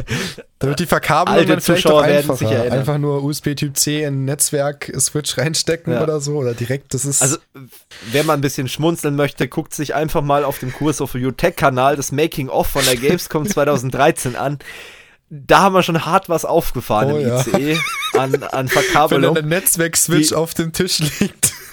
Die Leute haben echt gedacht, wir sind bekloppt. Also man hat von Mitreisenden auch teilweise Kommentare gehört, so was sind das für Leute oder so. Es war halt wirklich sehr speziell. Aber es waren halt eben auch drei ITler und ja. ein normaler, äh, die da unterwegs waren. Und es war schon wirklich Auf witzig, muss man wirklich sagen. Sehr ich wunderte, dass die Sicherung nicht rausgehauen hat von dem IC-Steckdosen. Ich bin neulich mit dem Zug gefahren und da ist vor mir so ein China-Netzteil in die Luft gegangen. Es hat wirklich, es, hat, es hat wirklich wirklich einen Knall gemacht und dann hat so rausgeraucht und es hat so richtig versenkt gestunken im ICE und, und die äh, vor mir, das war so eine Chinesin und die so, oh, oh, was ist ja passiert?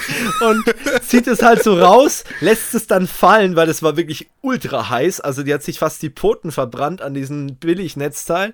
Und ja, auf jeden Fall, der Schaffner hat auch nachgefragt, ob, ob, ihr, ob alles in Ordnung ist. Und dann hat sie halt nur ihr komisches Netzteil gezeigt. Und es sah halt von aus, also sie hat wirklich, sie hat ein iPhone gehabt, aber hat halt so ein Billo-Ladegerät äh, benutzt dafür. Ist halt auch geil, weißt du, leistest dir so ein teures ja, ja, genau. neues iPhone für 1300 Euro. Adapter dann, sparst du dann, ne? Dann beim ja. Adapter, dann scheiß drauf, da wird das billigste vom billigsten Ich kaufe einen Ferrari und ziehe die billigsten China-Schlappen drauf. Gell? So. Und ganz ehrlich, mittlerweile bei Netzteilen kann ich mit einer gewissen Arroganz sagen, da lohnt sich wirklich der Preis und da investiere ich auch ganz gern mal ein bisschen Geld. Auch bei Ladekabel. Ich habe mir jetzt so wirklich stabile Ladekabel USB Type-C mhm. gekauft, die auch so ein bisschen stabiler sind mit so einem, so eine Verflechtung außen. Du weißt, was ich meine. Mhm. So, so, so ein äh, Nylon Sleeve außen drum, ja. Genau, ja. richtig, meine ich doch. Und äh, sowas ist halt wirklich extrem cool und sowas hält halt auch was aus. Ja und sowas taugt halt auch was, ne? Und bei Ladegeräten habe ich mir von Enker auch so, so, ein, äh, mhm. so ein geiles Ladegerät gekauft. Das ist natürlich was, damit kannst du arbeiten und das überhitzt hoffentlich nicht so leicht. Aber wenn du dir wirklich für ein Euro so ein Netzteil schießt, erstens mal haben die oftmals wirklich nicht die Leistung, die ja. angegeben ist. Und zum anderen äh, ist und es halt auch gefährlich. brummen sie und summen sie auch noch rum. Das kann ich oh, ja, ja, gar nicht haben. Da werde ich ja richtig aggressiv. Also äh, ich hatte einmal so ein Ladegerät, ich habe das Ding in die Ecke geknallt. Das kannst du nicht mal wem geben, weil erstens weißt du nicht, was ist da dran und zweitens ist es einfach nur grausam, wenn es dann auch noch verschiedene Brummtöne hat, je nachdem, ob das Handy voll ist oder leer. Also, ja. nein, danke. Ja, das muss man nicht unbedingt haben. Und ich habe halt dann immer noch so die Bedenken, weil ich lade halt auch Geräte, äh, wenn ich halt schlafe zum Beispiel. Klar, mein Handy ist nachts immer am Aufladen. Mhm. Äh, wenn ich schlafe, dann tankt das Handy auch Energie. Und äh, wenn ich dann so ein Billignetzteil habe und habe die Gefahr, dass irgendwann neben oh, mir ja. ein riesen Feuer ausbricht, äh, das möchte ich da nicht ist unbedingt doch haben. So, so ein Business Care, war das nicht in Asien sogar irgendwie äh, draufgegangen? Der ist doch ähm, nachts das Handy irgendwie explodiert oder ja, sowas. Ja, also das genau. ist nicht lustig. Äh, das ist echt nicht lustig. Ich habe auch keinen Bock drauf, irgendwie in einem anderen Raum das Handy nee. aufzuladen oder irgendwie. Äh, deswegen bin ich halt der Meinung, dann da lieber ein bisschen mehr Geld in die Hand genommen, aber das kannst du halt, viele Leute, die mit Technik nichts zu tun haben, die denken halt, okay, ich gehe jetzt hier in so einen 1-Euro-Laden, ich sehe da hier ein Netzteil und da steht drauf, geeignet für iPhone und dann nehme ich das einfach und äh, es ist ja wenigstens noch gut, wenn es in Deutschland gekauft wird, weil ich bilde mir ein, dass die 1-Euro-Läden ja auch gewisse Normen erfüllen müssen, auch wenn es 1-Euro-Artikel ja. sind. Aber wenn dann Leute noch aus China irgendwie äh, was bestellen auf diversen einschlägigen Portalen, mhm. wo du solche Netzteile im Cent-Bereich bekommst, dann wäre ich schon wirklich kritisch, weil die dann halt die CE-Norm nicht erfüllen und solche Geschichten. Da kennen sich die Elektriker ja, besser wobei aus. CE-Norm ja, äh, also jetzt nur ganz kurz so mit eingeworfen, CE-Norm, äh, wenn ich das richtig im Kopf habe, wenn das Unternehmen genug Geld zahlt und einmal diese Lizenz hat, können sie das immer drauf stempeln. Also ich weiß okay. das aus dem Ama von, von Amateurfunkern, weil es gibt ja viele, kaufen sich ja diese billigen LEDs, äh, Farbwechsel-LEDs aus äh, auch einschlägigen China-Seiten die haben ein CE-Prüfsiegel ja. drauf, das brauchen sie, um in die EU eingeführt zu werden, haben aber überhaupt gar keine Prüfung und diese Dinger stören die Funkbänder so ungemein, das ist fast schon mal wie diese Powerline-Adapter. Nur mal so kurz oh, nebenbei. Krass, also die CE-Norm ist eigentlich auch keine auch wirkliche, ich sag mal, Hilfe für den Verbraucher mehr, sondern das ist einfach nur noch ja. ein, na, wer hat genug Geld gezahlt? Hier ist der Stempel, da dürft ihr es drauf machen. Das ist interessant. Also schon allein für die Aussage hat es sich gelohnt, dass du heute mit dabei bist. Nee, das wusste ich echt nicht. Aber es gibt ja wirklich einige Sachen, äh, die, die eben so ähm, zertifiziert werden, mhm. wo es halt wirklich um Kohle geht. Und das ist halt so ein bisschen schade. Ja. Gut, absolut. Schauen wir mal weiter, würde genau. ich sagen. Du hast ja noch ein Thema mitgebracht. Bin ich schon wieder dran? Ah ja, stimmt, ja klar. Ja. genau. Oh Gott, oh, bin ich schon wieder dran. Nein, und zwar ähm, gibt es einen kleinen Geburtstag. Äh, und zwar 20 Jahre Gigabit Ethernet. Also vor 20 Jahren wurde der erste IEEE-Standard, also diese IEEE-Standard, ähm, für Vernetzung mit äh, 1000 Megabit pro Sekunde über Glasfasern bzw. auch Kupferkabel eingeführt. Überleg mal, das war 1998. Ja, genau. Jetzt müssen wir überlegen. Ich meine, inzwischen hat eigentlich jedes gute Gerät einen Gigabit-Port, also 1000 Mbit. Äh, dieses ganze Fast Ethernet äh, ist inzwischen eh nicht mehr standardgemäß. Wir kommen Denkt inzwischen. man? Ja, denk, so, sollte man denken, stimmt. Es gibt Ja. immer noch viele Geräte, zum Beispiel auch. Ultra viele. Ja, genau. Es gibt ultra Ja. viele, die halt nur Fast Ethernet haben. Und ich meine, in äh, Zeiten von 4K Video on Demand Streaming und Ja. so einem Spaß. Gut, ähm, das sind meistens auch dann wirklich diese IoT-Devices, Genau, ja. also so etwas ältere, zum Beispiel IP-Telefone oder so. Aha. Da gibt es ja auch viele Sachen, die halt wirklich jahrzehntelang noch halten. Also ich meine, da hat sich ja nicht so viel getan. Klar, Hersteller von IP-Telefonielösungen wird mich jetzt schlagen, aber wenn man jetzt mal das klassische, die klassische Telefonie sieht, da hat sich an so einem Hardware-IP-Telefon jetzt nicht so wirklich Nee. viel geändert. Die haben ein Farbdisplay bekommen, die haben vielleicht noch Android drauf bekommen oder irgendwie sowas oder vielleicht noch eine Kamera drin, aber so das grundsätzlich, da hat sich nicht viel geändert und wenn man sich mal so anguckt, äh, das begegnet mir lustigerweise immer wieder in Unternehmen, diese H äh, HP wollte ich schon sagen, diese Siemens äh, Voice-over-IP-Telefone, die halt wirklich verbreitet sind wie die Pest in Deutschland. Ich weiß nicht warum, aber das ist wirklich ultra weit verbreitet, gerade im öffentlichen Sektor. Äh, und die Dinger können halt fast nichts, sind uralt und scheiße teuer. So ein Ding kostet immer noch 200, 300 Euro. Da kriegst du von äh, großen Herstellern, die die äh, IP-Telefone herstellen, äh, kriegst du richtig geile Teile, so, so richtige Cheftelefone mit, mit mehreren Elementen und, und, und bla und was du halt alles haben willst. Aber bei Siemens einfach eine Einzeile oder zwei Zeilen Display ohne Farbe und das Ganze dann für 300 Euro verkauft mit auch, Fast Ethernet. Das ist schon wirklich eine, eine Leistung. Ja. Aber das ist halt Siemens, da zahlst du halt für den Namen. Und ähm, verwenden nebenbei auch noch so ein bisschen einen abgewandelten eigenen SIP-Standard. Das heißt, das ist auch mit nichts kompatibel. Das macht dann auch richtig Spaß. Ähm, also, das gibt da noch wahnsinnig viele Sachen oder IP-Kameras oder, oder so, ähm, ja, so richtige IoT-Geschichten. Also, da gibt es teilweise noch äh, 10 Mbit-Geschichten. Ich habe im Unternehmen, habe ich noch so, äh, kennst du ja vielleicht auch diese, diese Stempeluhren, diese Ja. digitalen äh, wo, wo du dann eben deine, deinen Mitarbeiterausweis drauflegst zum Stempel. Diese Teile werden teilweise noch mit 10 Mbit Boah, angebunden. Wahnsinn, oder? Und es gibt, äh, und, und da gab es jetzt auch Probleme eben bei der Umsetzung, bei no, also Switching-Umgebungen. Wir wollten auf einen anderen äh, Switch-Hersteller einfach migrieren und äh, der unterstützt aber kein 10 Mbit mehr. Und dann wird es echt problematisch bei solchen Dingern. Ja. Äh, die musst du halt dann austauschen. Und die Dinger sind sauteuer. Oder was wir auch noch hatten bei der Umstellung, bei der Migration, so Labelprinter. Also so wirklich Etikettendrucker, die wirklich nur mit 10 Mbit angebunden werden können. Und jetzt kommt das Witzige. Was haben wir jetzt gemacht? Wir binden die jetzt über das Voice-over-IP-Telefon an. Die Telefone haben doch hinten mehrere Ethernet-Buchsen. genau, ja. Und du kannst da, früher hat man den Rechner noch in Reihe geschalten. Das ist scheiße, macht kein Nee. Mensch. Aber für einen Labelprinter reicht's. Das heißt, wir stecken einfach hinter das IP-Telefon den Labelprinter und das IP-Telefon ist mit 100 Mbit am Switch angebunden. Und das kann der neue Switch. Und so umgeht man halt dieses Problem einfach. Also, Traurig, echt, ja. Ja, aber sowas gibt's Ja. halt leider und ähm, ich meine, so ein Labelprinter, die lassen sich das echt gut bezahlen. Also wenn du einen normalen Hersteller haben willst und du willst einen netzwerkfähigen Labelprinter, da musst du mit 500 Euro steigst du da ein. Also das ist wirklich krass. Mhm. Und äh, wenn dann ein Unternehmen so 30, 40 Stück am Laufen hat, diese über all die Jahre angeschafft hat, äh, dann kannst du nicht sagen, jo, von heute auf morgen. Das tauschen wir mal schnell, ich jetzt gell? mal, die tauschen wir mal alle schnell. Äh, der Geschäftsführer oder das, das, äh, die Finanzabteilung, die springt dir mit einem nackten Hintern ins Gesicht. Also das macht Mhm. keiner.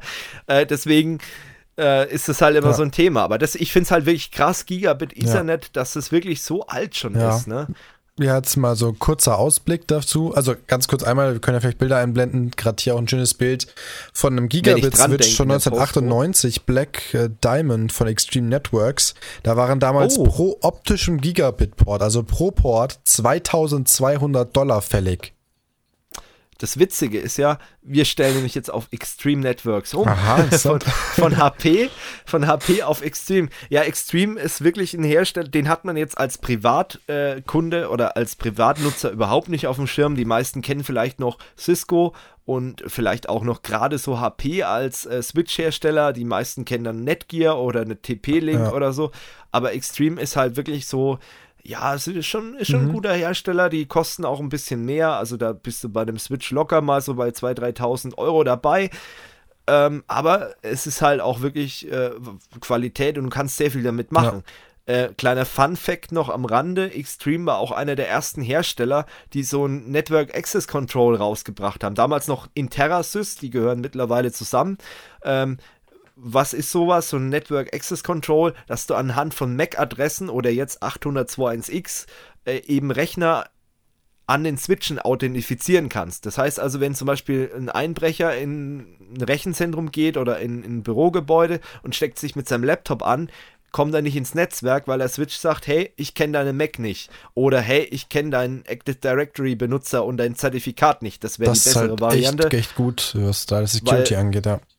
Genau, weil MAC-Adressen kannst du halt eben fälschen. Mhm. Und jetzt eben der neueste Standard ist halt eben 802.1x und man macht MAC-Adressauthentifizierung auch noch oben drauf. Das ist dann halt eben noch besser eigentlich.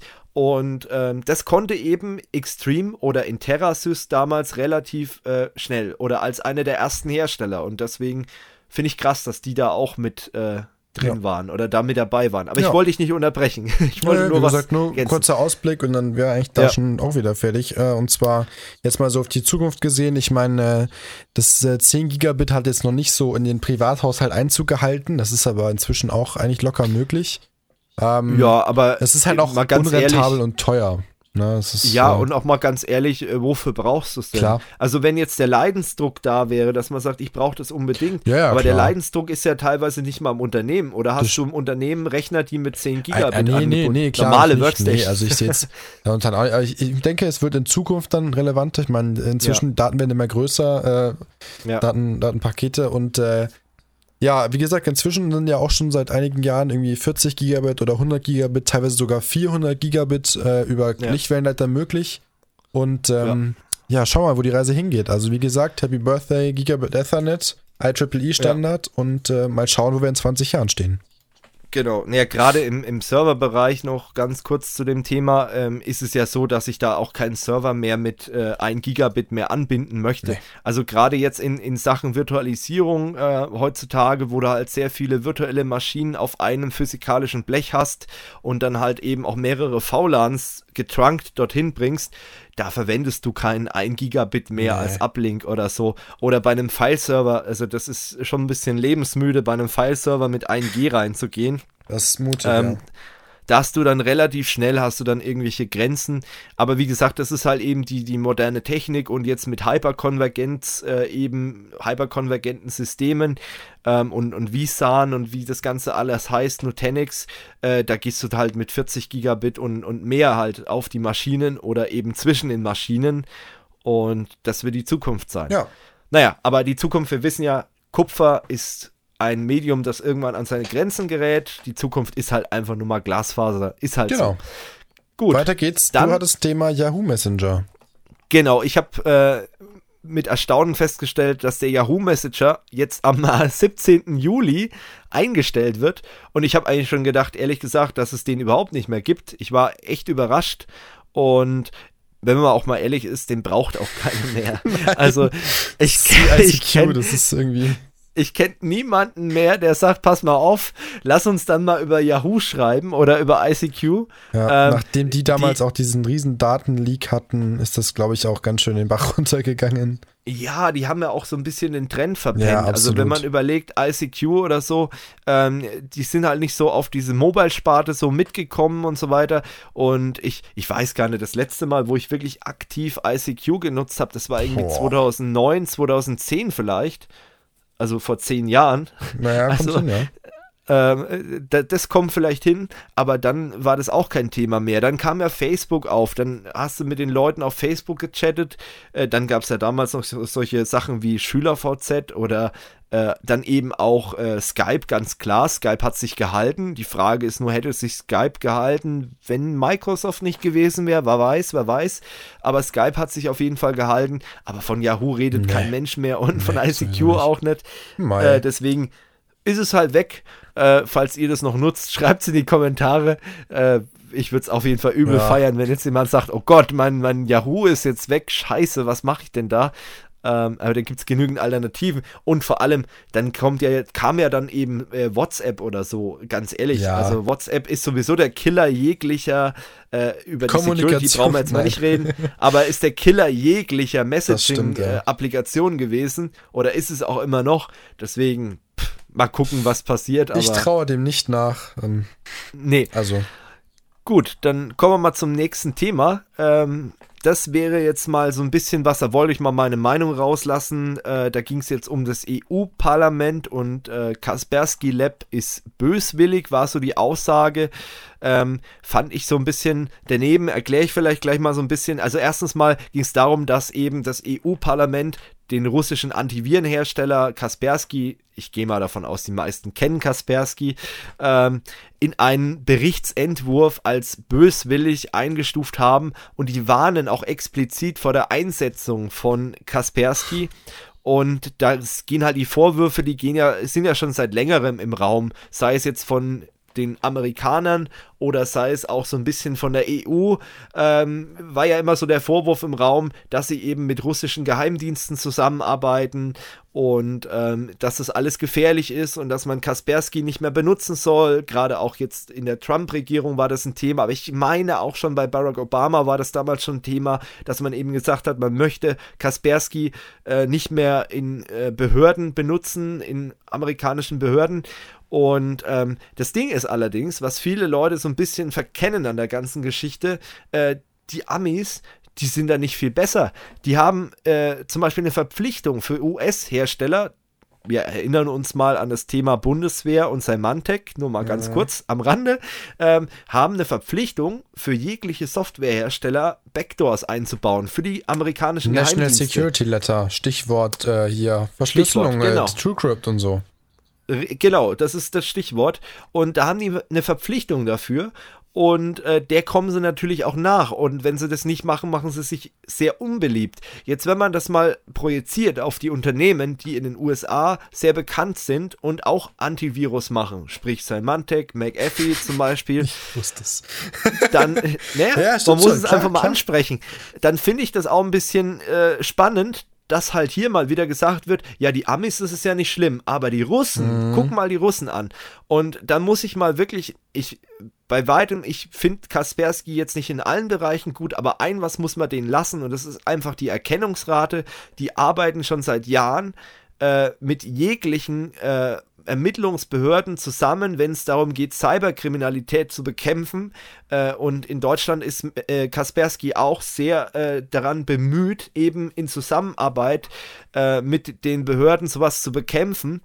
Und ähm, im Endeffekt, sag ich mal, es geht dem Anwender darum, sein System zu schützen und das macht Kaspersky sehr effektiv und es gibt keine Fakten dafür. Es gibt keine Beweise dafür, dass die eben mit den Geheimdiensten zusammenarbeiten und dass da Daten abgezogen werden von den Systemen. Das muss man einfach mal ganz klar sagen. Das sind alles Mutmaßungen und äh, deswegen finde ich das so ein bisschen ungerecht.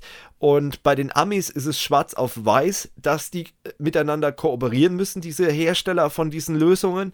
Und äh, wenn man mal guckt, ich meine, ich sehe ja öfters mal was. Ich, ich darf halt nicht so drüber reden, aber ich sehe ja öfters mal, welche großen Unternehmen welche Virenschutzlösungen einsetzen.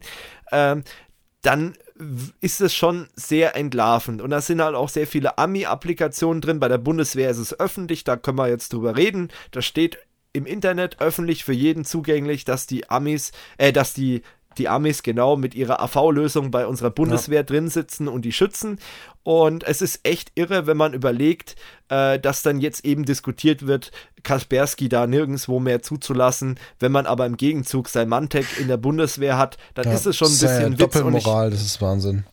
Und ähm, ich sage mal so, beim Bundestag weiß ich es noch nicht genau, aber da war auch die Aussage von Gedata, und das ist auch öffentlich, dass es kein deutscher Hersteller ist, der im Bundestag die Bundesrechner schützt. Und die Vermutung liegt nahe, dass es eben auch Symantec ist oder vielleicht sogar äh, McAfee, wer weiß. Mhm. Und ähm, das ist so eine Geschichte, muss ich ehrlich sagen, das finde ich ein bisschen äh, sehr kritisch. Da kann jeder drüber denken, was er will. Vielleicht schreibt mal eure Meinung dazu in den Kommentaren. Aber ich finde es so ein bisschen, ja, äh, einseitig gedacht und äh, wenn man da natürlich, das ist wieder so Mühlen auf, äh, Wasser auf die Mühlen der Verschwörungstheoretiker, die halt dann gleich wieder sagen, ja, guck mal, wenn es Russland, äh, Russen sind, dann sind es wieder die Bösen, die Amis ist okay, die können machen, was sie wollen und das ist halt wieder Wasser auf diese Mühlen und dann braucht man nicht drüber zu diskutieren, äh, dann geht das Ganze wieder los, ne? Ja.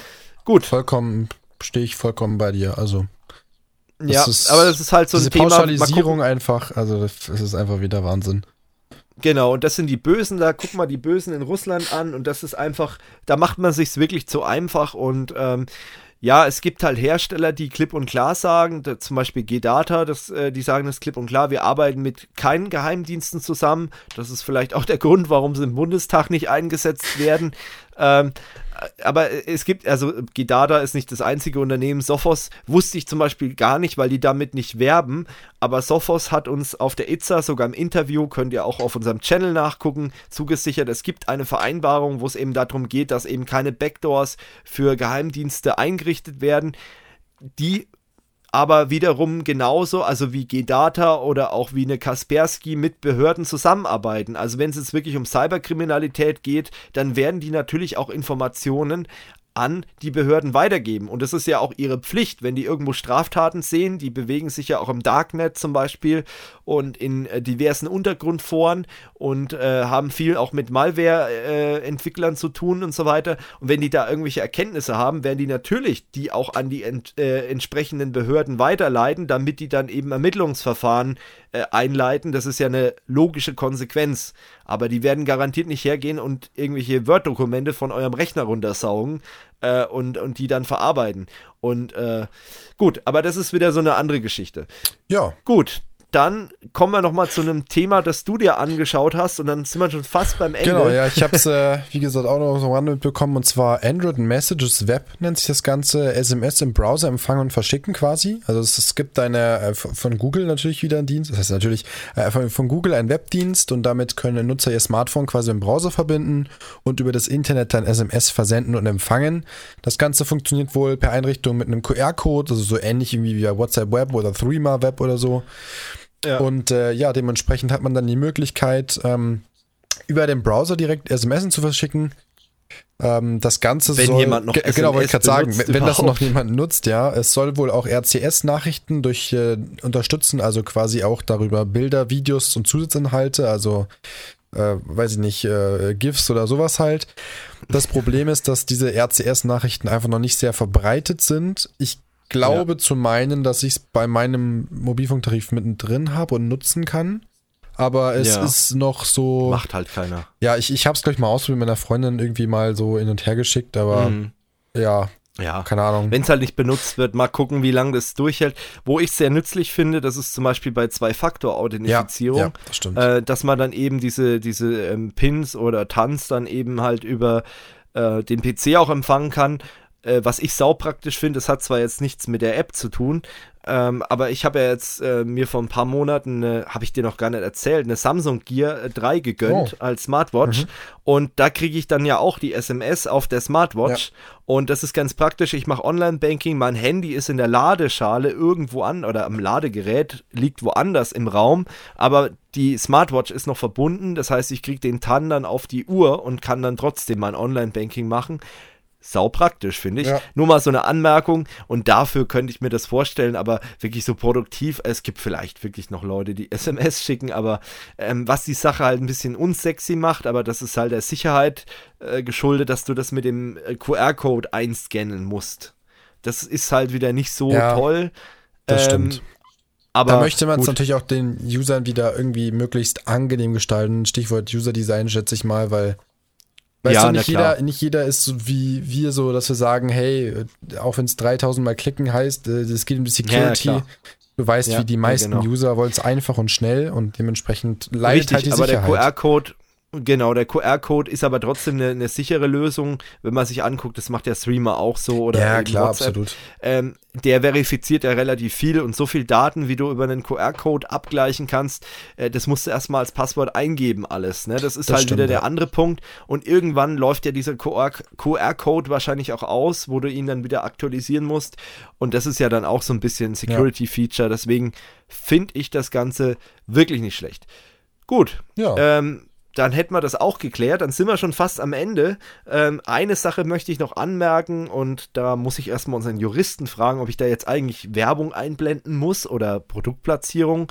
Äh, wir kriegen dafür kein Geld, aber ich möchte es einfach mal erwähnen, weil wir da ein bisschen mit Teil an der ganzen Geschichte Aus waren. Aus eigenem Antrieb ähm, quasi. Ja. Genau, also Kurs of You hat das Projekt mit unterstützt. Äh, konkret geht es um ein äh, Studio in Hamburg. Äh, manche Zuschauer werden es bestimmt schon kennen. Massengeschmack, um genau zu sein, Alsterfilm. Ähm, und die haben einen Kinofilm gedreht. Und äh, der Kinofilm, der ist schon letztes Jahr oder vorletztes Jahr gedreht worden. Letztes Jahr war die Filmpremiere und das Ganze hat sich eben über Crowdfunding finanziert. Ähm, Kurs O4U hat den Film, die Produktion und den, den Film einfach mit unterstützt deswegen war ich auch auf der Filmpremiere schon gewesen. Also ich habe den Film schon vorher gesehen, konnte natürlich davon jetzt noch nicht so erzählen. Das war natürlich auch nicht gewollt, dass man drüber erzählt hat. Was ist das denn für ein Kinofilm? Äh, der Kinofilm heißt Das Studio und die Flüchtlinge.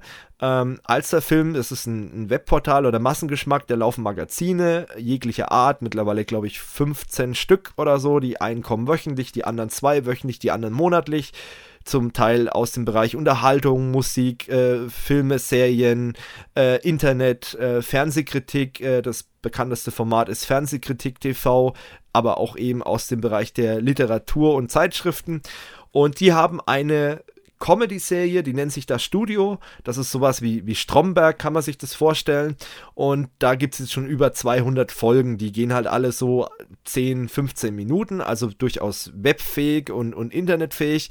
Und dieser Kinofilm setzt eben da an. Und der Kinofilm heißt Das Studio und die Flüchtlinge. Das heißt, da geht es konkret darum, ähm, dass eben äh, in dieses Studio werden Flücht oder in dem Studio werden Flüchtlinge aufgenommen, weil eben Kameraequipment geklaut wird. Das Studio hat also kein Geld.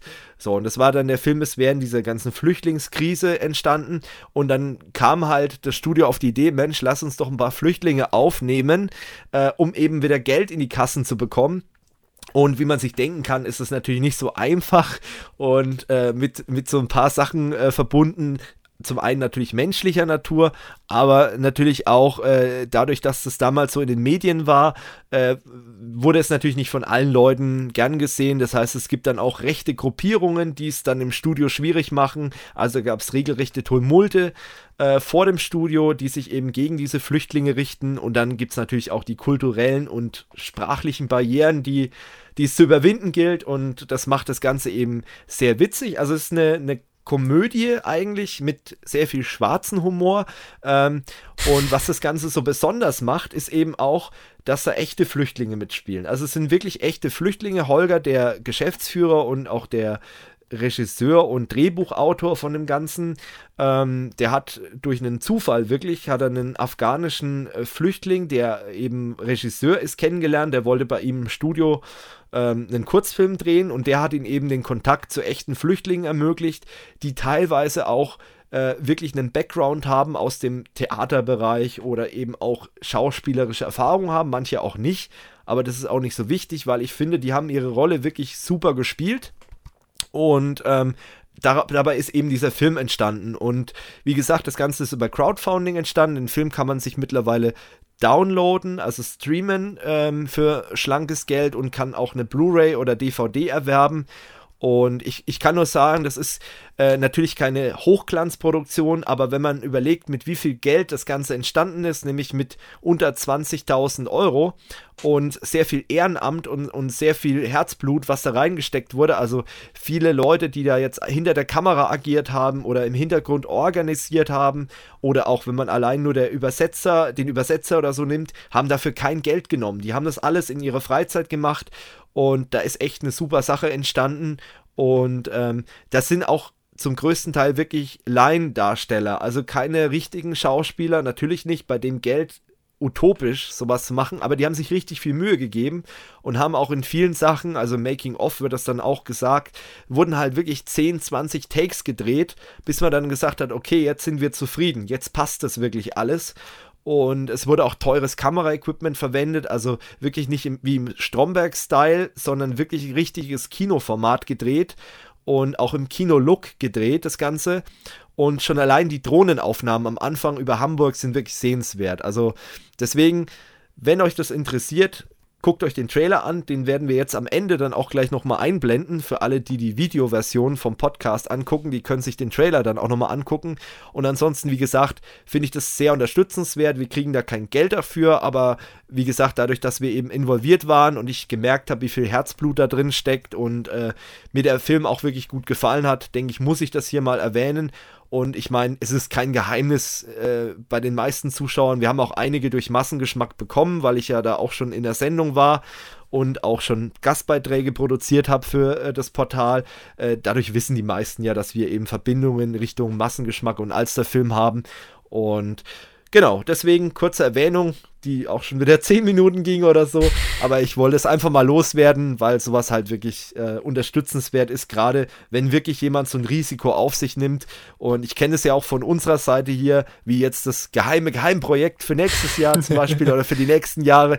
Äh, da hat man so eine Idee und denkt, oh, können wir das überhaupt machen und werden wir das überhaupt machen? Und dann, vielleicht macht man es dann trotzdem, vielleicht macht man es nicht aber es gab schon bei uns auch einige Sachen, wo ich gesagt habe, naja, es wäre ganz nice, sowas zu machen. Aber wir werden es eh nie erreichen und dann fünf Jahre später, dann haben wir es erreicht. Und äh, das sind eben so Sachen und das, das finde ich einfach toll und unterstützenswert. Und ja. wie gesagt, guckt euch einfach mal den Trailer an, der kommt gleich nach dem, der Verabschiedung und die kommt nämlich jetzt. Erstmal vielen Dank fürs Zusehen und Zuhören. Wir haben diesmal sogar weniger als letztes Mal geschafft. David, ich bin begeistert. Wahnsinn, Wahnsinn. Bei einer Stunde 30 sind wir, also diesmal nicht meckern. Wir haben keine zwei Stunden gelabert und ich hoffe, es war diesmal wirklich interessanter als beim letzten Mal. Und wie gesagt, Feedback ist übelst erwünscht. Da freuen wir uns richtig drüber und äh, ja, liked uns auf Facebook, spammt unser Social Media, auf Twitter sind wir auch, Instagram, könnt ihr gucken. Äh, wir beide haben auch noch einen privaten Instagram-Account, wenn euch das interessiert, was wir so treiben, Stimmt, könnt ihr auch followen. ähm, ja, nur so als Hinweis vielleicht mal, ähm, ihr könnt von unserem ganzen Team die Social Media spammen und gucken, äh, spam nicht, aber gucken, äh, sind auf unserer Teamseite, auf der Internetseite verlinkt, falls ihr das sucht. Äh, wie gesagt, Kurs of You hat auch einen offiziellen Instagram. Instagram ist ja jetzt so in oder war die ganze Zeit schon so ein bisschen in. Da sind wir auch mal mitgegangen und äh, da gibt es dann auch manchmal so ein bisschen Blick hinter die Kulissen.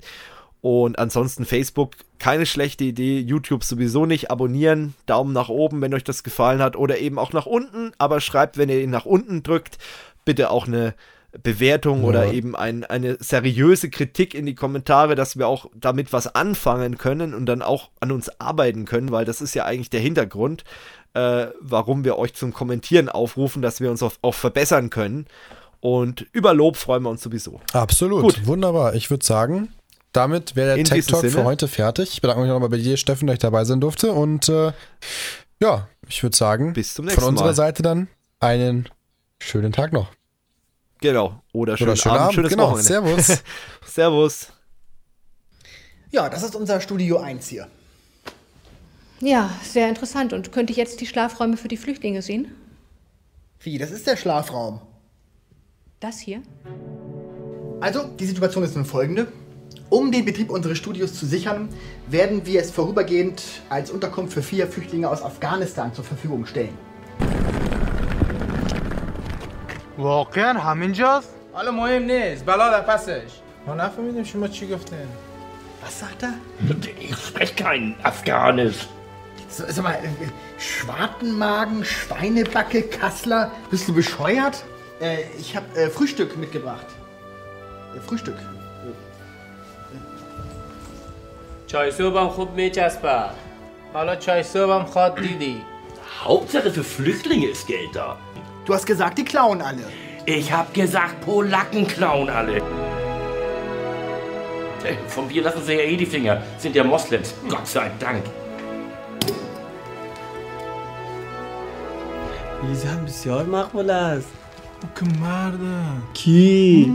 او کجاست است کی کدام Findest du mich denn auch ein wenig süß? Na, ich glaube, Trümmerlandschaften hat er genug gesehen. Ja, es tut mir leid, die letzten Tage waren leider sehr chaotisch. Das ganze Land versinkt im Chaos. Aber dafür sind jetzt wir da. Hagebutt. das steht für Hamburger gegen Burkas und Terroristen. Sollen sie doch auf uns losgehen und ihre Unterkünfte anzünden? Sollen sie unsere Stände zerstören und Plakate beschmieren? Das bringt uns nur mehr Zulauf und Auftrieb. Alter, wo kommt denn der Pöbel plötzlich her? Jetzt wird er auch noch frech! Sprich mal Deutsch, du Arschloch! Abschieben den Ziegenficker! Wir